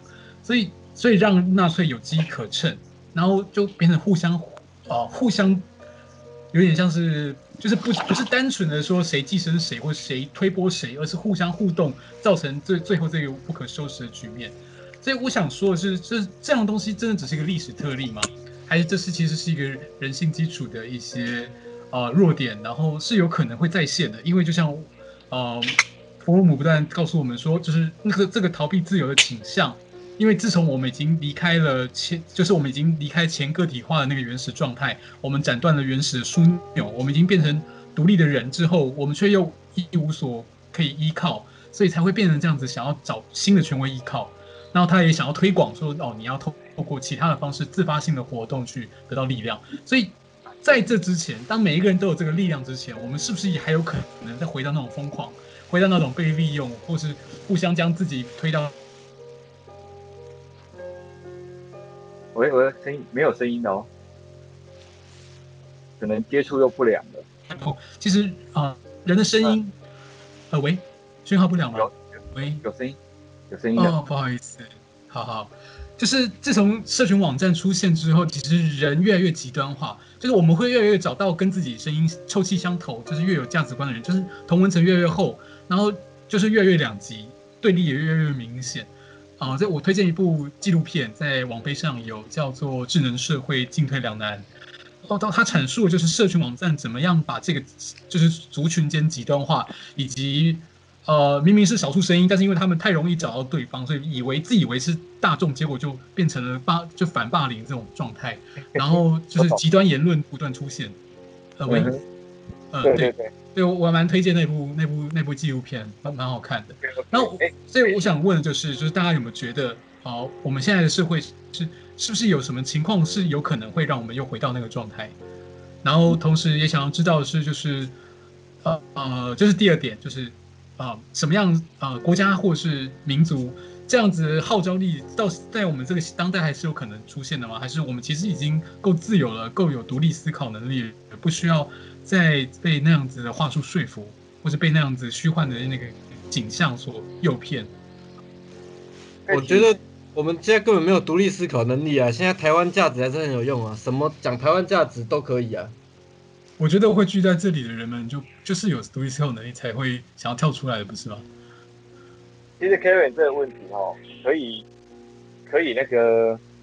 可以展开来讲很多东西，但是因为今天都没有听到佩奇的声音，佩奇是不是在帮忙打笔记，对不对？佩奇，佩奇你在吗？在。对啊，你在帮忙打笔记，对不对？打笔记是什么？哦，那那该不是你，不是你，那你可不可以，可不可以就是跟我们分享一下你刚刚那个问题，你有没有一些想法？因为今天都还没有听到你的声音。呃，这这个问题，那时候我看到我就不知道怎么回答，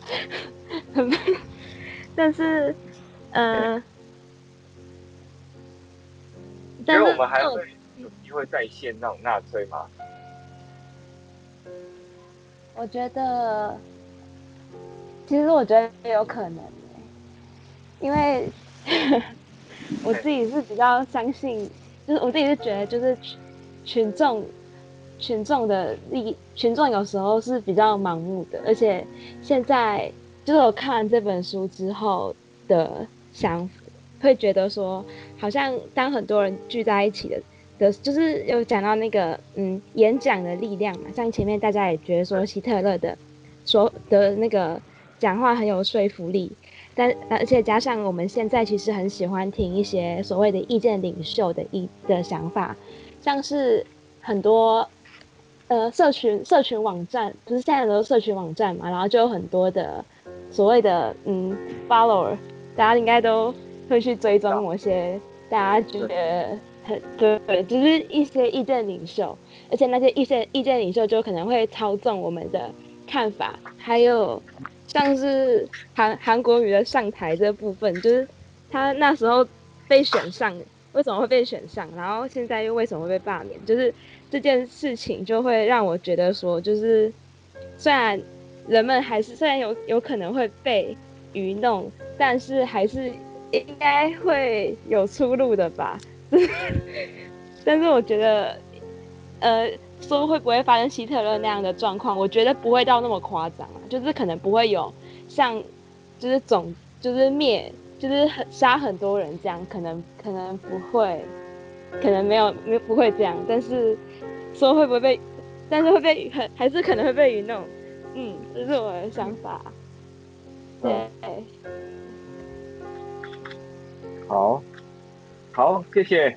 谢谢佩奇，佩奇以后可以主动一点，就是来那个抢麦没有关系。我说，我是希望可以大家就是很像坐在一起聊天的感觉，不用那么客气啊。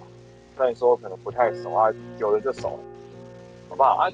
那个还有没有人有想要发表的？我觉得雅欣应该有话想讲。雅欣，嘿，该有在吗？还是你在急着回信息？哦。我刚刚在打字，好，好啊，你觉得怎么样？你觉得？我觉得你在问哪一个问题？你说社群网站那边吗？还是会又提的这个问题，就是相似的错误，像纳粹那样的错误有没有可能会再现？然后如果说以国族大义为名的恶或牺牲，它有没有正当性？我觉得正当性要看时代背景的定义，然后那个时代人民之所以会失去理性，我觉得有一部分是把国家跟纳粹就是这个逻辑搞混了，就把这两个交织在一起。我觉得有点像现在中国跟中国人民跟他们共产党嘛，就是以一个国家大义而言，他们可能还是会选择顺从共产党，可是它其实两个概念是可以分开的。就是今天那个年代的背景下，如果他说我我不支持纳粹的话，有点像在背叛德国本身嘛。因为纳粹纳粹那时候反对那时候一战的时候赔款这么多这件事情，撕毁了凡尔赛条约，就这件事情对德国人民本身是好事情，就是对当时就是经济状况非常穷困他们来说，就是今天就是在那个时代背景脉络之下，我很难就是直接大声的说出来，哎、我我反对纳粹这件事，没有感觉。就像现在，你也没办法大声的说，就是啊，算了，我说啊说啊，都你意思，而且我们要那个保护我们的。我我我在我在上海啊，我可以讲了，现在台湾跟那个当年纳粹德国一模一样啊。现在那个民进党已经变台湾的代表了，什么东西没有台湾价值，反对民进党就是没有台湾价值，就不是台湾人。这个跟德国有什么差别？嗯，我们谢谢 Kevin 的分享，我恭送 Kevin。不能哦，不能讲这种话哦。没关系啊，我现在不在台湾了，我可以讲这种话。这个骂领导人，这个天经地义，为什么？我跟你们讲啊，我之前在 PPT 上看过一个一个人的说法啊，我我觉得他的说法非常的精辟，我引用一下哈，为什么现在不会暴动？因为他就有点像是。地震，如果我们压抑的太久，那就会变成一次大地震。但是如果我们三不五时就来一些小小的震动来正常能量释放的话，那就永远没有办法累积成一个很巨大的名气。所以，我们其实现在看到的三不五时的一些往上互喷，那都是叫做正常能量释放。你让大家的心里的怨气有一个地方可以去，有人可以骂，有同温层可以取暖。然后偶尔还可以上街看可以再投个票，四年再投一次票，那个其实就是可以不断的把民心的那种怨气消散掉，它就没有办法凝聚成一股大家愿意拼上性命的那种暴动。那我，它这个其实是一个比较先进的治理方法，这就是民主。所以现在这样的社会已经很难再酝酿起广大的暴动了。然后那一位网友他有说，如果要制造暴动最简单的方法就是拔网线，让全台湾的所有人没有网络可以用，全部就上街了。你们认同吗？喂，好吧，那我们下一题。笑死！为什么没有人理我？哎、欸，我觉得很有道理呢。如果拔网线让认同认同认同，哎，你说什么都对了，哪次不同意的就能够凝聚在一起了。好，那再来换玉博的问题哦，玉博的问题哦，那第六章哦，两百三十七页有提到说，在纳粹底下有一些人，他因为臣服了。那有一些人，呃，他比如说什么小小店主、工匠、白领阶级，他就狂热追随。然后，那玉博，你可以解释一下这个问题吗？哦，好，反正我这边在讲文本里面提到说，纳粹政权下面一部分的人臣服而不做抵抗，另外一部分的人则深受此意识形态吸引并狂热追随。他讲说。呃，小店主、工匠、白领工作者这种低所谓的低阶中产阶级，他们会对纳粹的这种意识形态很狂热。然后另外一部分的人则是放弃抵抗。这种放弃抵抗的人是工人阶级、自由主义者和天主教布尔乔乔亚阶级。那我这边的疑问就是，所以我觉得很有趣，就是因为他提到说，这边这个臣服而不做抵抗的人包括三种，其中两种是。一个是自由主义者，一个是天主教布尔乔亚阶级，但是我觉得这两种在政治光谱上是处于两个极端的。那一一边很自由，一边一边很保守嘛。那就是就我会觉得很有趣的是，就是这两种政治倾向极端不同的人，怎么会对于纳粹有这么同样的反反应？然后第二点，第二个问题是，如果根据他这样所说，他似乎已经把。大部分的社会阶级都已经放在这个纳粹政权之下不会反抗的人了。那到底有什么阶级的人种是人群是会抗拒纳粹的？大家有办法了解我一一问题吗？我能了解，但是我回答不出来，因为我对二战那时候的历史了解的没有那么深。我觉得就是聊到现在，我发现李欧娜好像对对这方面理解好像好像比较深刻。我能不能听听看李欧娜的想法？李现呢？呃，喂喂，哦，哎、欸，那个，嗯，我我觉得你的问题有点大、欸，哎，你你可以抓一下吗？你你你想最想知道的是什么？不好意思。哦，其实就是，呃，那就第一个问题就好，就是，就是为什么政治光谱？在这么对立的两群人会对纳粹政权有一样的反应，就是限缩在自由主义者和天主教布尔乔亚阶级就好。我，嗯，好难回答。对啊，就是就就是因为就是因为这个很难，所以我才想要提出来跟大家讨论看看。我觉得可能不一定有办法直接有人办法讲出答案啊，可是大家可以想想看，然后互相讲一些可能的想法。我的直觉反应是敌人的敌人就是朋友，就是像里面有有一些阶级人是抗拒纳粹的啊，就是共产党的跟犹太人还有那个基督徒都是抗拒纳粹的。基督徒是那个就是基督新教的基督徒，哎，他们就会比较博爱啊，比较需要去关怀那个那个那个那个犹太教啊，就是无所谓啊，那犹太人无所谓啊。但是纳粹就是要侵杀，要要剿灭这些人嘛，所以是有人反对纳粹的啦。然后就是自由主义者。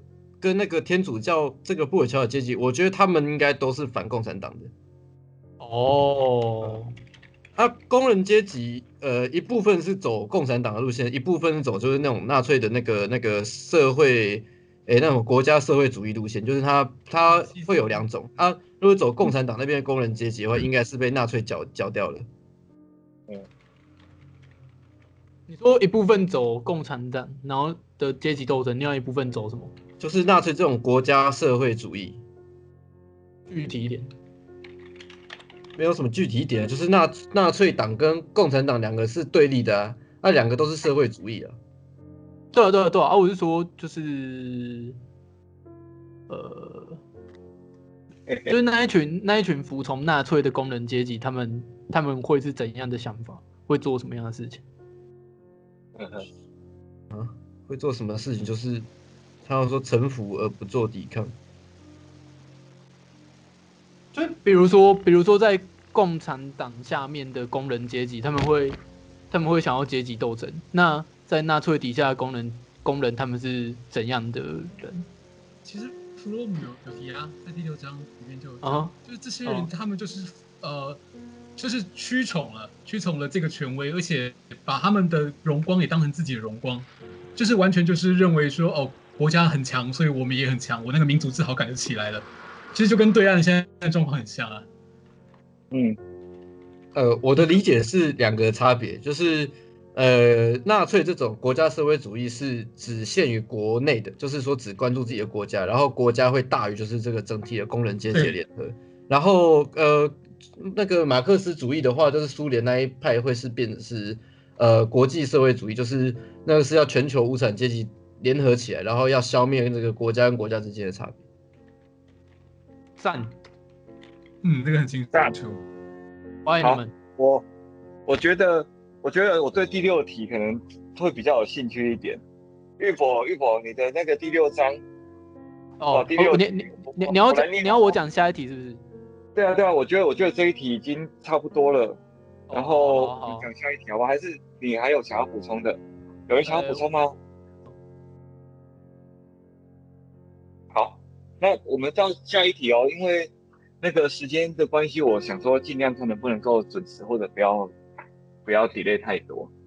那个玉博下面有一题，就是说崛起往往是左派的低阶中产阶级，那为何台湾的氛围与当时的纳粹德国如此不同？同样是低阶中产阶级，却有那么不一样的政治倾向。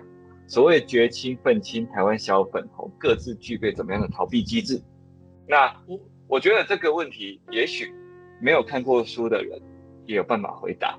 所以那个 call 玉、孔瑜、孔瑜，可以听听看你的 想法吗？呃呃，你说对于嗯不一样的两两群人对纳粹的那个看法吗？还是不是不是？哦，我再讲一次，我再等下一题吧。没有没有，因为我觉得这个问题它它其实应该是。在我们如果都住在台湾的话，应该会蛮多想法的。然后我想说，听听看你的想法，因为他不一定要看过书了。就是他绝亲往往是左派的低阶中产阶级，那为什么台湾现在的氛围和那个时候的纳粹都不一样？然后同样都是低阶中产阶级，我们的政治倾向却没有那么不一样。因为那个时候的纳粹是低阶中产阶级非常的聚拢，可是我们现在。低阶中产阶级有很多不同的政治倾向，那所谓的那种低绝亲啊、愤青啊、台湾小粉红啊，啊，这些人各自具备怎么样的？你觉得他们具备怎么样的逃避机制？那逃避机制有三种啊，一种是权威，好服从权威；一种是毁灭；一种是机械化的顺从。啊，这个是书里面的东西。那我觉得想听一看，对你、你、你这两个问题，就是为什么我们可以有这么多不同的政治倾向？跟不好意思，我要补充说明一下问题。我这边，我这边并不是用肯定句说崛起是左派的低阶中产阶级，而是，呃，这是一个疑问句。绝绝亲绝亲是否往往是左派的低阶中产阶级？哦，对不起，好。那同样，可是你的第二个问题。他说，同样是低阶中产阶级，却有那么不一样的政治倾向。就是假设绝亲确实是左派的低阶中产阶级，大部分的话。嗯那为什么会有那么不一样的政治情？嗯哼哼，我我 OK，我想要回答，可以吗？哦，好啊，好啊。我想要推荐一个电影叫《白色缎带》，不知道大家有没有看过？应该比较冷门。他在讲的就是德国在二战之前，就是纳粹崛起之前的那一段历史，就是微微破梗一下，就是他的故事背景是说，呃。一一群小孩子，那生长在一个村庄里面，那这个村庄一直发生一些怪事，那大家都搞得人心惶惶，就是有人被暴力对待，但是一直抓不到就是凶手，然后最后面呢，他才就是有一点像是点出来说，就是有一些事情是小孩子做的，那我觉得这一个电影最可怕的地方是，它是用一个倒数法的方式在讲这个这整个历这个这整个故事，然后他的倒数法是说，哦，我后来回想才发现，原来他们是这样子，就是长大的，就是这一群人小时候是这样。就是那是一个非常压抑的年代，就是小孩子如果做错事情会被爸爸在自己的手背上面或者是头上面绑上一个缎带，说你不是代表纯真的孩子吗？你怎么可以做出这样的事情呢？或者是受到挞伐等等。而这些人后来都是纳粹，所以我觉得他的历史氛围其实是跟我们很不一样。就是顺便帮忙补充一下。哦，对。对二战纳粹真的是比较了解，对啊？啊，孔瑜，嗯嗯，你有，你有，你有办法来跟我们分享一下你的看法？就是这个问题，绝亲啊、愤青啊、小粉红他们的政治倾向啊、逃避机制这种。我是觉得，如果是在台湾这个社会来说。我是觉得可能是因为是一种言论自由吧，他们都可以有自己对于这种社会不平等，或者说他们自己想要去表达的一些，嗯，不管是政治也好，或者说社会制度议题什么之类的，都会有自己的一些看法。那有些人可能比较平和，有些比较激进一点。那激进一点的，可能就是，嗯，一些同样理念的人就会开始会觉得说，哎，我们一样的理念，然后就会放大整个效应，就会所谓有所谓小粉红这种感，这种算是团体吗？还是这种名词就出现了？那我觉得其实只是一种言论自由而已吧。那其实每个地方、每个国家都有，只是就变成讲的是不是很理性，或者是说他们谈论的内容是什么，那好像就又是另当，又是另外一回事这样子。哦，嗯，对，我是觉得这，我是觉得就是每个人有他的言论的自由啊。嗯，对啊，只是因为可能有些人。谈论，比如说我们现在很理性的在在讲这本书，可是也许换成另外不同的想法，那讨论这一本书的那个可能整个氛围跟言论又不一样，就是这样而已。嗯嗯，对，所以是可以理解说他们其实只是因为是自己的呃都在自己的小圈圈里面，然后然后因为在网络上，所以每个人的声量都有被放大的效果。其实我觉得多多少少都有哎、欸，因为如果说没有网络这回事，每个人都只能说我只能跟周到两三个人，或者只是跟你身边公司朋友讲一讲，那可能整个效应没有那么大，那就变成说现在因为有网络，有有整个呃，不管是台湾也好，或者说你可以扩展到全世界，不管是你现在在台湾讲美国的政治也好，或者什么之类的。嗯，那就是整个就放大出去了。OK，好，嗯，还有没有人想要补充的呢？那没有，我们就往下走喽。因为第七第七章这个我有这个问题啊，我想要让听听看上层的答案。上层你还在吗？说一下这个是什么什么题什么题目？好，我念哦。作者在第七章中重新诠释了，啊，只有哪一种爱与工作才能将人类从孤寂中拯救？那这个跟之前的讨论中大家的看法可能有一些差异。那你的看法是什么？然后弗洛姆认为说，只有忠实的表达自我才是人类的福祉之所在。但另外一个方面，社会期待是你找到自己能力适合，同时也能够有产出的角色。那如果这两个期待不相容的话，你会怎么调和？这其实是两个问题啊。但是我觉得，我想听听看你的答案。等一下，我我有点不能理解他讲的的内容。等一下，那那个楼主楼主威用，啊哈，你可不可以跟就是跟我们再解释一下你的问题？呃，我看一下哦。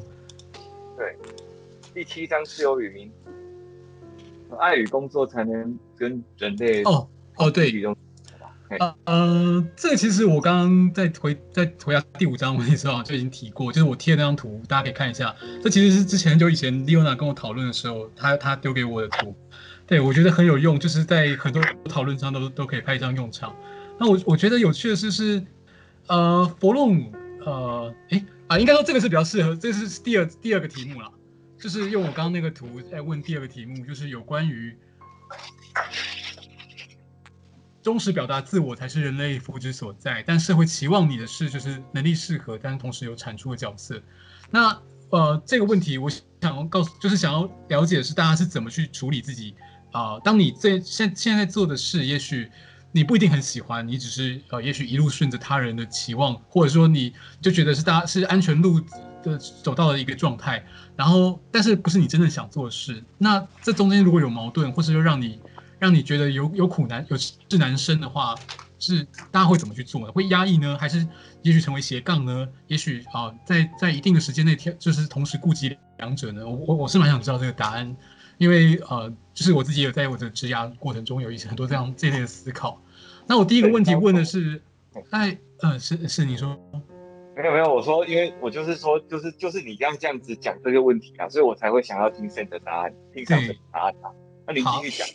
哦好，呃还好，呃第一题我问的是就是爱与工作可以把人从孤寂中拯救，这是弗洛姆在书的第七章的的很重要的一个结论，我觉得，而且他重新定义的爱与工作指的就是爱与刚刚我们刚刚讲过，就是爱必须是必须是个就是保有个体性，然后就同但是又同时又可以去爱彼此，爱自己又爱彼此。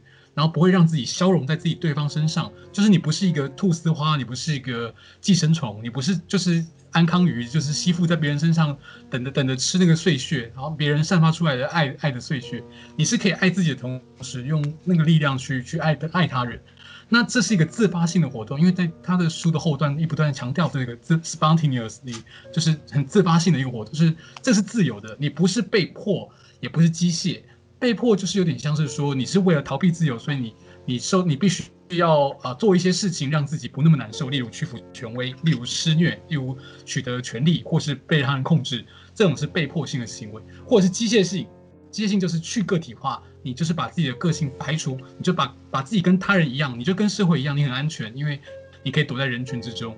但这些东西都只是就是不是真正的，呃，不是真正可以让你自由的东西。对，而是你要必须要自发性，是依着依照你的自由意志，你为了实现你这个人的真正的样貌，你自我认知到自己长什么样，想要去完成它，这个东西就会让你快乐。而他的爱与工作都是都是基于这一点的，他你必须自发性的爱以及自发性的工作，你才有办法才才是不会因为为了要逃避这个孤独而去依附他人。所以我想，对，我想问的就是这个东西，嗯。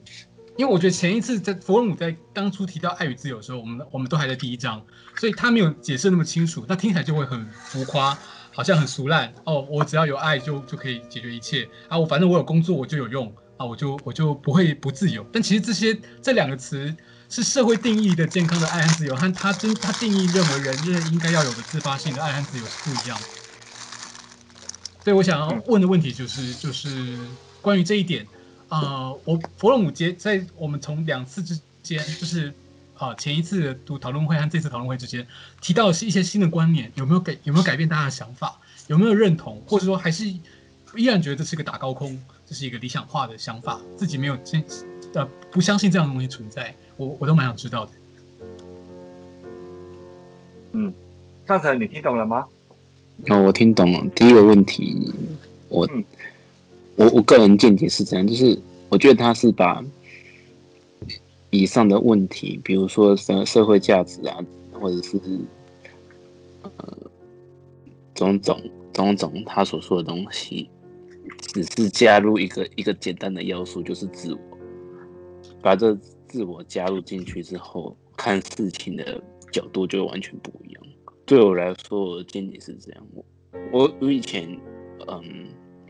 其实，在一开始讨论的时候，在以前就是，嗯，会非常会非常的，呃去看别人的眼色，还有让别人自让别人来认同自己。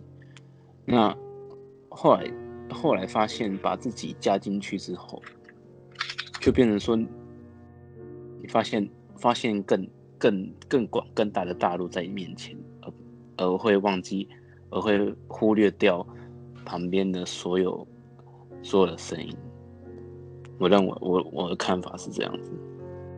那第二题，第二题是说，如果在这呃社会期望跟你自己的角色冲突的时候，怎么调啊？嗯，这个这个就是我们现在目前现阶段人生最大的困境。我还没找到答案，因为其实是有点有点困难的。嗯，因为在。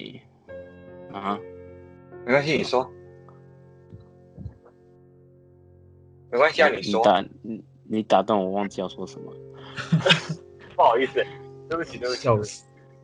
嗯，我想，刚刚说，嗯，这是你第二个问题，你还你也找不到答案啊？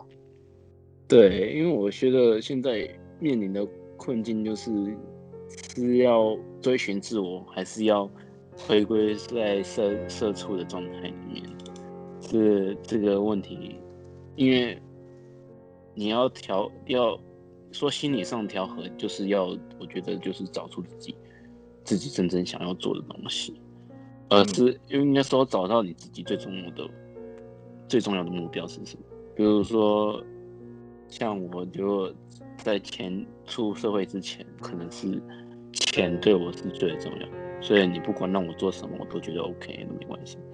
但到但到了现在之后，发现钱已经不是我的重点的时候，我会开始去想说我，我我要做的，我我的目我的最重要的目标会变成是什么？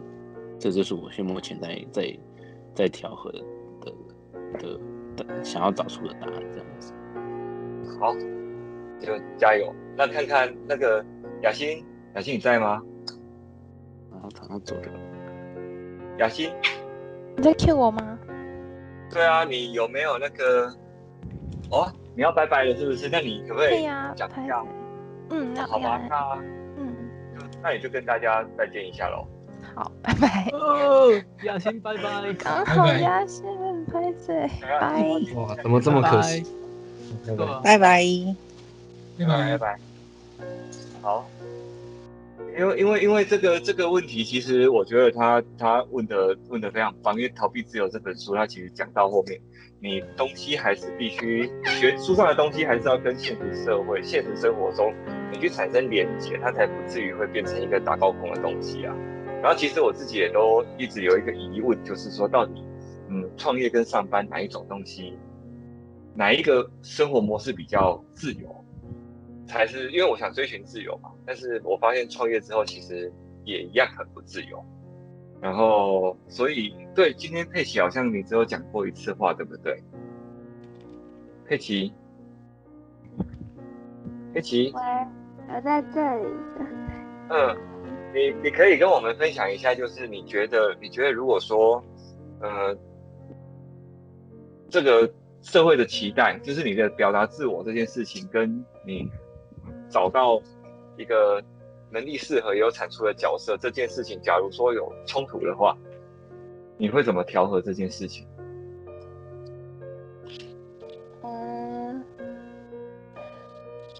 我目前的话会就是嗯，嘿，说，应该我应该会比较想要偏重在我想要我自己我想要做的事情。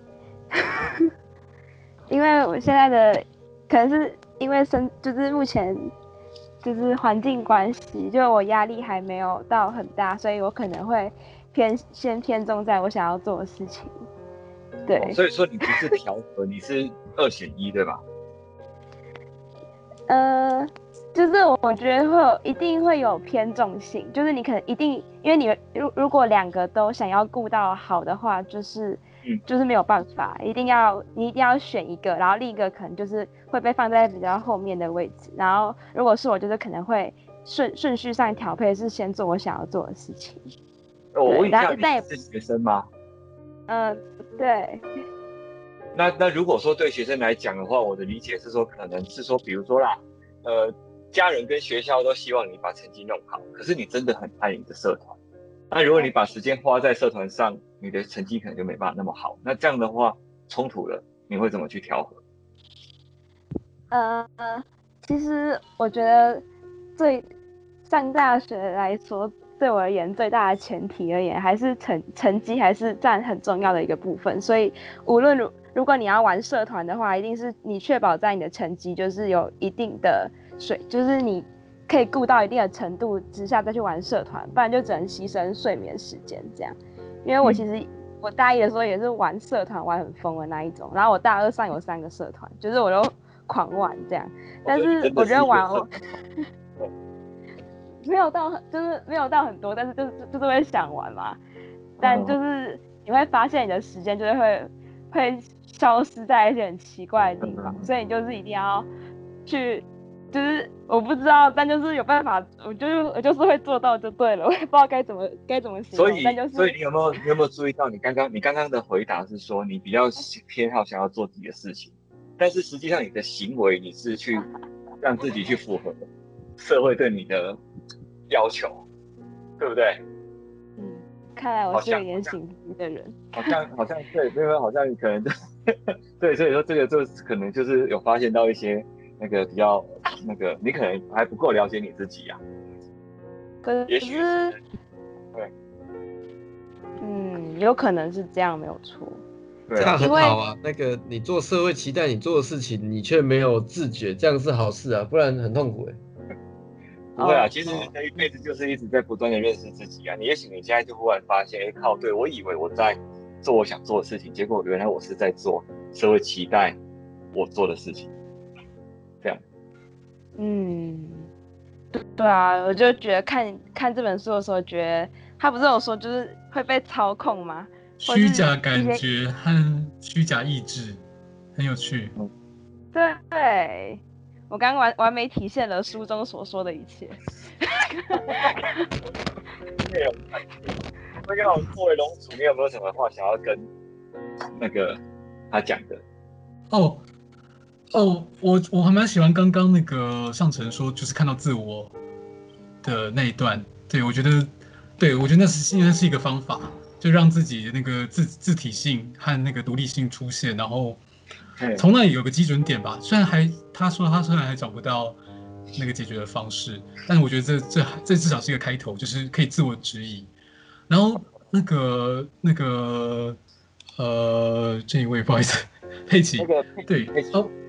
对啊，就是我觉得他，嗯，好，我我觉得我有时候讨论的时候会不小心用年龄这一点去去讲，有点不太好。但有时候的确是，呃，经验经验主义上，就是真的那个累积是会产生一些新的思考和变化。就我就是。像如果要用用点就是想当年这种话讲讲话去讲的话，我当年也从来没有想过，就是我到底有多少事情是我真的我是真的一发自我内心想要去做，还是我只是在符合某种期待、某种内心的权威，或者某就是某种家长告诉我说哦什么是对的，然后我想要去完成它，或是有多少是匿名的，我根本就没有意识到它的存在。对，但有点像是刚刚 Kevin 提到说，就是如果你没意识到是幸福的，没错，这就这就跟佛母前面提到说，你还是原始的状态的时候，你还没独立出来的时候，你跟母体还连在一起的时候，你很你很幸福，因为很简单。但是当你一旦你独立后就回不去了，你回不到娘胎里了。所以我，我们现在已经都在这个状态，所以我们只好再去找新的出路。那我只希望大家都就是不会最后落到啊、只能去逃避，而是真正可以找到自己想要做的事情。但是，对啊，但是还是最幸福的。那唯有你认为这本书为什么它会是经典？哦，我觉得，嗯、呃，我在读这本书，尤其读到第七章结后结论的时候，我我一直觉得我一直被，就是我刚刚提到的，就是我觉得他一直赋予我力量。那个力量是说，他告诉我你有权利去想这件事情，他开了一扇窗，告诉你说，哦，已经有前人思考过这些，而我们可以再往下走。这他他的当然也不可能不一定是最最完美的答案，他毕竟是八写在八十年前，他也没有看到社会继续往下走了这么长一段路。但我觉得在呃，在读哲学有缺点就是这个东西的共同性，它是贯彻历史的，贯彻时光的。你在当年就有想到那样的灵光一闪，就有人告诉你说你有力量，你有权得到这样子，呃，追寻自己想做的事情才是人类是真正的福祉。他还有一句话我也很喜欢，他提到说精神病患，呃，他他所谓他是之所以是精神病患，他是在于维护自我的战斗中还没有彻底放弃。他们是因为呃，像提到 U Upo 刚刚提到的神奇救星，他们可能还有信仰神奇救星的不理性的部分，但是因为他们没有放弃自我，最后产生冲突，才变成了精神病患。对，我觉得他一方面也赋权了给把给这些就是呃被社会污名化的人，或者是说他们可能。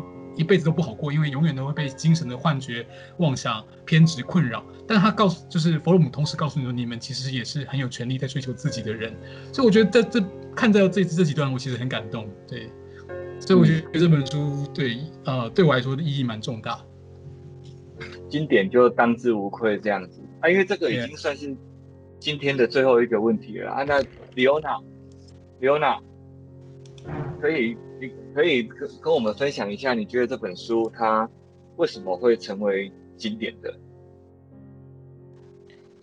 哎、欸，我我自己的理解是，就是他那个时候的这个背景吧。那个这个时候的背景，本来我们想到的自由都比较是消极自由的这一块，就是比较没有想到说我们的人。在社会上，因为其实个人的心理学跟集体心理学其实是很不一样的。那其实，在他之后，大家才会想到说，哦，原来集体的心理学的现状，那个表现的那个现象会跟个体不同。所以，社会心理学的兴起，我认为是被弗洛姆影响蛮大的。他算是一个开创者。对，我觉得他的那个观念在这里。对。啊，我我顺便想补充一下，刚刚那个白色缎带那边，就是呃，Upo 问到那个德国跟台湾的差异那边，我其实会想补充一句，马克思他有一句话讲说，不是意识决定生活，而是生活决定意识。我觉得就是那个德国二战之后的那个生活形态，呃，德国一战后的那个生活形态跟台湾有很大一个不同，所以我们才会有那么不一样的。的那个差异，这样子，对，好，补充完。OK，谢谢。其实我的想法其实跟那个跟跟 Leona 还有 Will 有点像，因为我也确实在这本书里面有得到一些启发，让我之后的观念有了一些改变。然后我同时也觉得这本书以当时的时代背景，他写这样子逃避自由，就完全是一个可能他是就开创了一个群众心理学的东西这样。他算是一个开宗立派的嘛，所以他才会是经典。那还有没有人想要补充一些其他的问题的？呃，那个我其实蛮想听唯有自己在他前面那一题问题自己的看法的，因为因为就是因为唯有的兴趣蛮广泛的，然后同时又是一个呃读物学专家。那我就蛮好奇你自己是怎么去看爱与工作这些东西。病毒学专家，不是毒对啊，哦对，病毒学，没没关系，没关系，应该对大部分来说可能没什么不一样。嗯，我自己，我我我自己走到这条路，我觉得有点像是好。如果要用弗洛姆的理论来套的话，我刚开始是呃遵循我。我父我家人的期望去走另外一条路，不是现在的路。那这是我自己后来选的。但那个选择当下，我是自由意志的去知道我想要什么吗？我我我我现在也不是很肯定。我喜欢科学，但是我好像也没有可以为它献身这样的地步。但我同时又觉得我做的事是是对的，是有意义的，有价值的。那我做我在做这件有价值的事是我是开心的，但我却没有呃却没有那种可以投入一切的满足。所以我自己的解套方式是，啊、透过就是不其他的兴趣，我再去找其他领域，我我是不是有创造性的东西，或是有其他的我我没有想过的领域是会是我的本职，我的天天天命之类的，我不知道。那，呃，我现在做，我现在比较状况有点像是我一边呃，好就是就是我一边会经营自己的一个一个小地方是可以，我可以写一些东西。然后我自己在那里没有投注太多的期望，就是我完全就是纯粹的自我发挥。那我觉得这里可以顾及到，就是我刚刚那个四象图里面的那个我爱的事情的部分。然后在科学这一块，我我觉得我做的是有意义的，又有人钱，又有人付我钱做的事情。然后我又也算是也做的不错的。那爱的部分也许少了一点，但是就是有点像是弥补了，用我的心我的心心力的分配在。呃，这四个环节都尽量顾到，虽然它不是一件事情就可以解决全部的问题，但至少呃，我觉得我我尝试着把它整合在一起，这样子。对，那我也不敢说我这是个这是一个好的方式，但是至少我有自觉到这有一个有一个问题存在，我不够快乐，然后我想要弥补这个快乐，但我同时也想要顾及是我跟社会的连接和那个有用的那一个桎梏在。嗯，我天哪，好有感触哦。谢谢我有。哦，我自己我自己听你这样讲，我自己也觉得好有感触。因为其实我我也维持这样子的状态好久了，嗯，已经都有点习惯跟他共存了，都快要麻痹了这样。嗯，好啊，那今天的时间就差不多到这边结束了。如果没有什么问题的话，我们就这一次的经典读书会就到这边结束。然后，因为今天是我第一次主持，然后在里面过程中可能有一些不顺的地方，还请大家多多见谅。那如果将来还有机会的话，我会再准备的更好一点。这样，那大家还有没有什么问题啊要补充的？如果没有的话，我们就解散喽。哎，我想快速问一下大家的一个评语，哎，你们觉得这本书值得看吗？我我觉得你必须要看，就是在权威性格的那个部分，就是这个部分可以帮助你更加了解自己，这样。这样，所以可以说你是在一个完全没读书的状态下跟我们开读书会是吗？对对对，我真的是几乎一个字没看的，我大概看了十页之类的。呃，这没有什么好炫耀的。啊啊啊！我我试着就是把它看完。说，我现在我现在隔壁你上个礼拜。啊！我记得上礼拜的录音最后好像是有说，因为你觉得这本书很有价值，所以你想一口气把它看完。哎、欸，我好像也有这个印象。啊啊！谁叫读书会开那么早？我我前两天才进来隔离啊，我现在很行的，我现在可以看了。啊，值得看吗？这本书？就是你、这个、你可以看逃避机制那一章，然后然后特别强调在权威人格、权威性格那个部分。嗯。那、这个我我顺便想要跟大家分享一个心得哈，因为我们看的毕竟都是经典书，那个都已经是很久很久很久之前写的书。那其实我们在现代有有很多的理念，就是从这些经典书里面去发展、去茁壮的。那我们可以去读它，但是不要去尽信它。我们要控制它，我们不要被这些书里面的想法去操控。因为我确实是在里面看到很多东西。我认为在现在这个社会上已经过时不适用，或者是有一些人已经把他的理论在发展的更成熟了。那这些东西就是比较属于比较新，属于我们现代的东西啦。所以我们在看这些经典书的时候要，要小心，就是不要被这些所谓的大神或大牛就是去迷惑，因为他们也是有可能会讲错话的。所以这个才，我觉得才是我们开这个读书会，大家可以有嗯独立。思考的一个机会是这样。好，那还有什么想要补充的吗？那我们今天的经典读书会就到这里结束喽。大家再见，每个人说一声再见，谢谢辛苦了，拜拜，晚安，拜拜，谢谢，好，拜拜，拜，大家晚安，晚安，晚安，晚安，谢谢，晚安。哎，君君宏，你今天有录音吗？有啊，我有录音，我现在要停喽。哦，好好好，Thank you。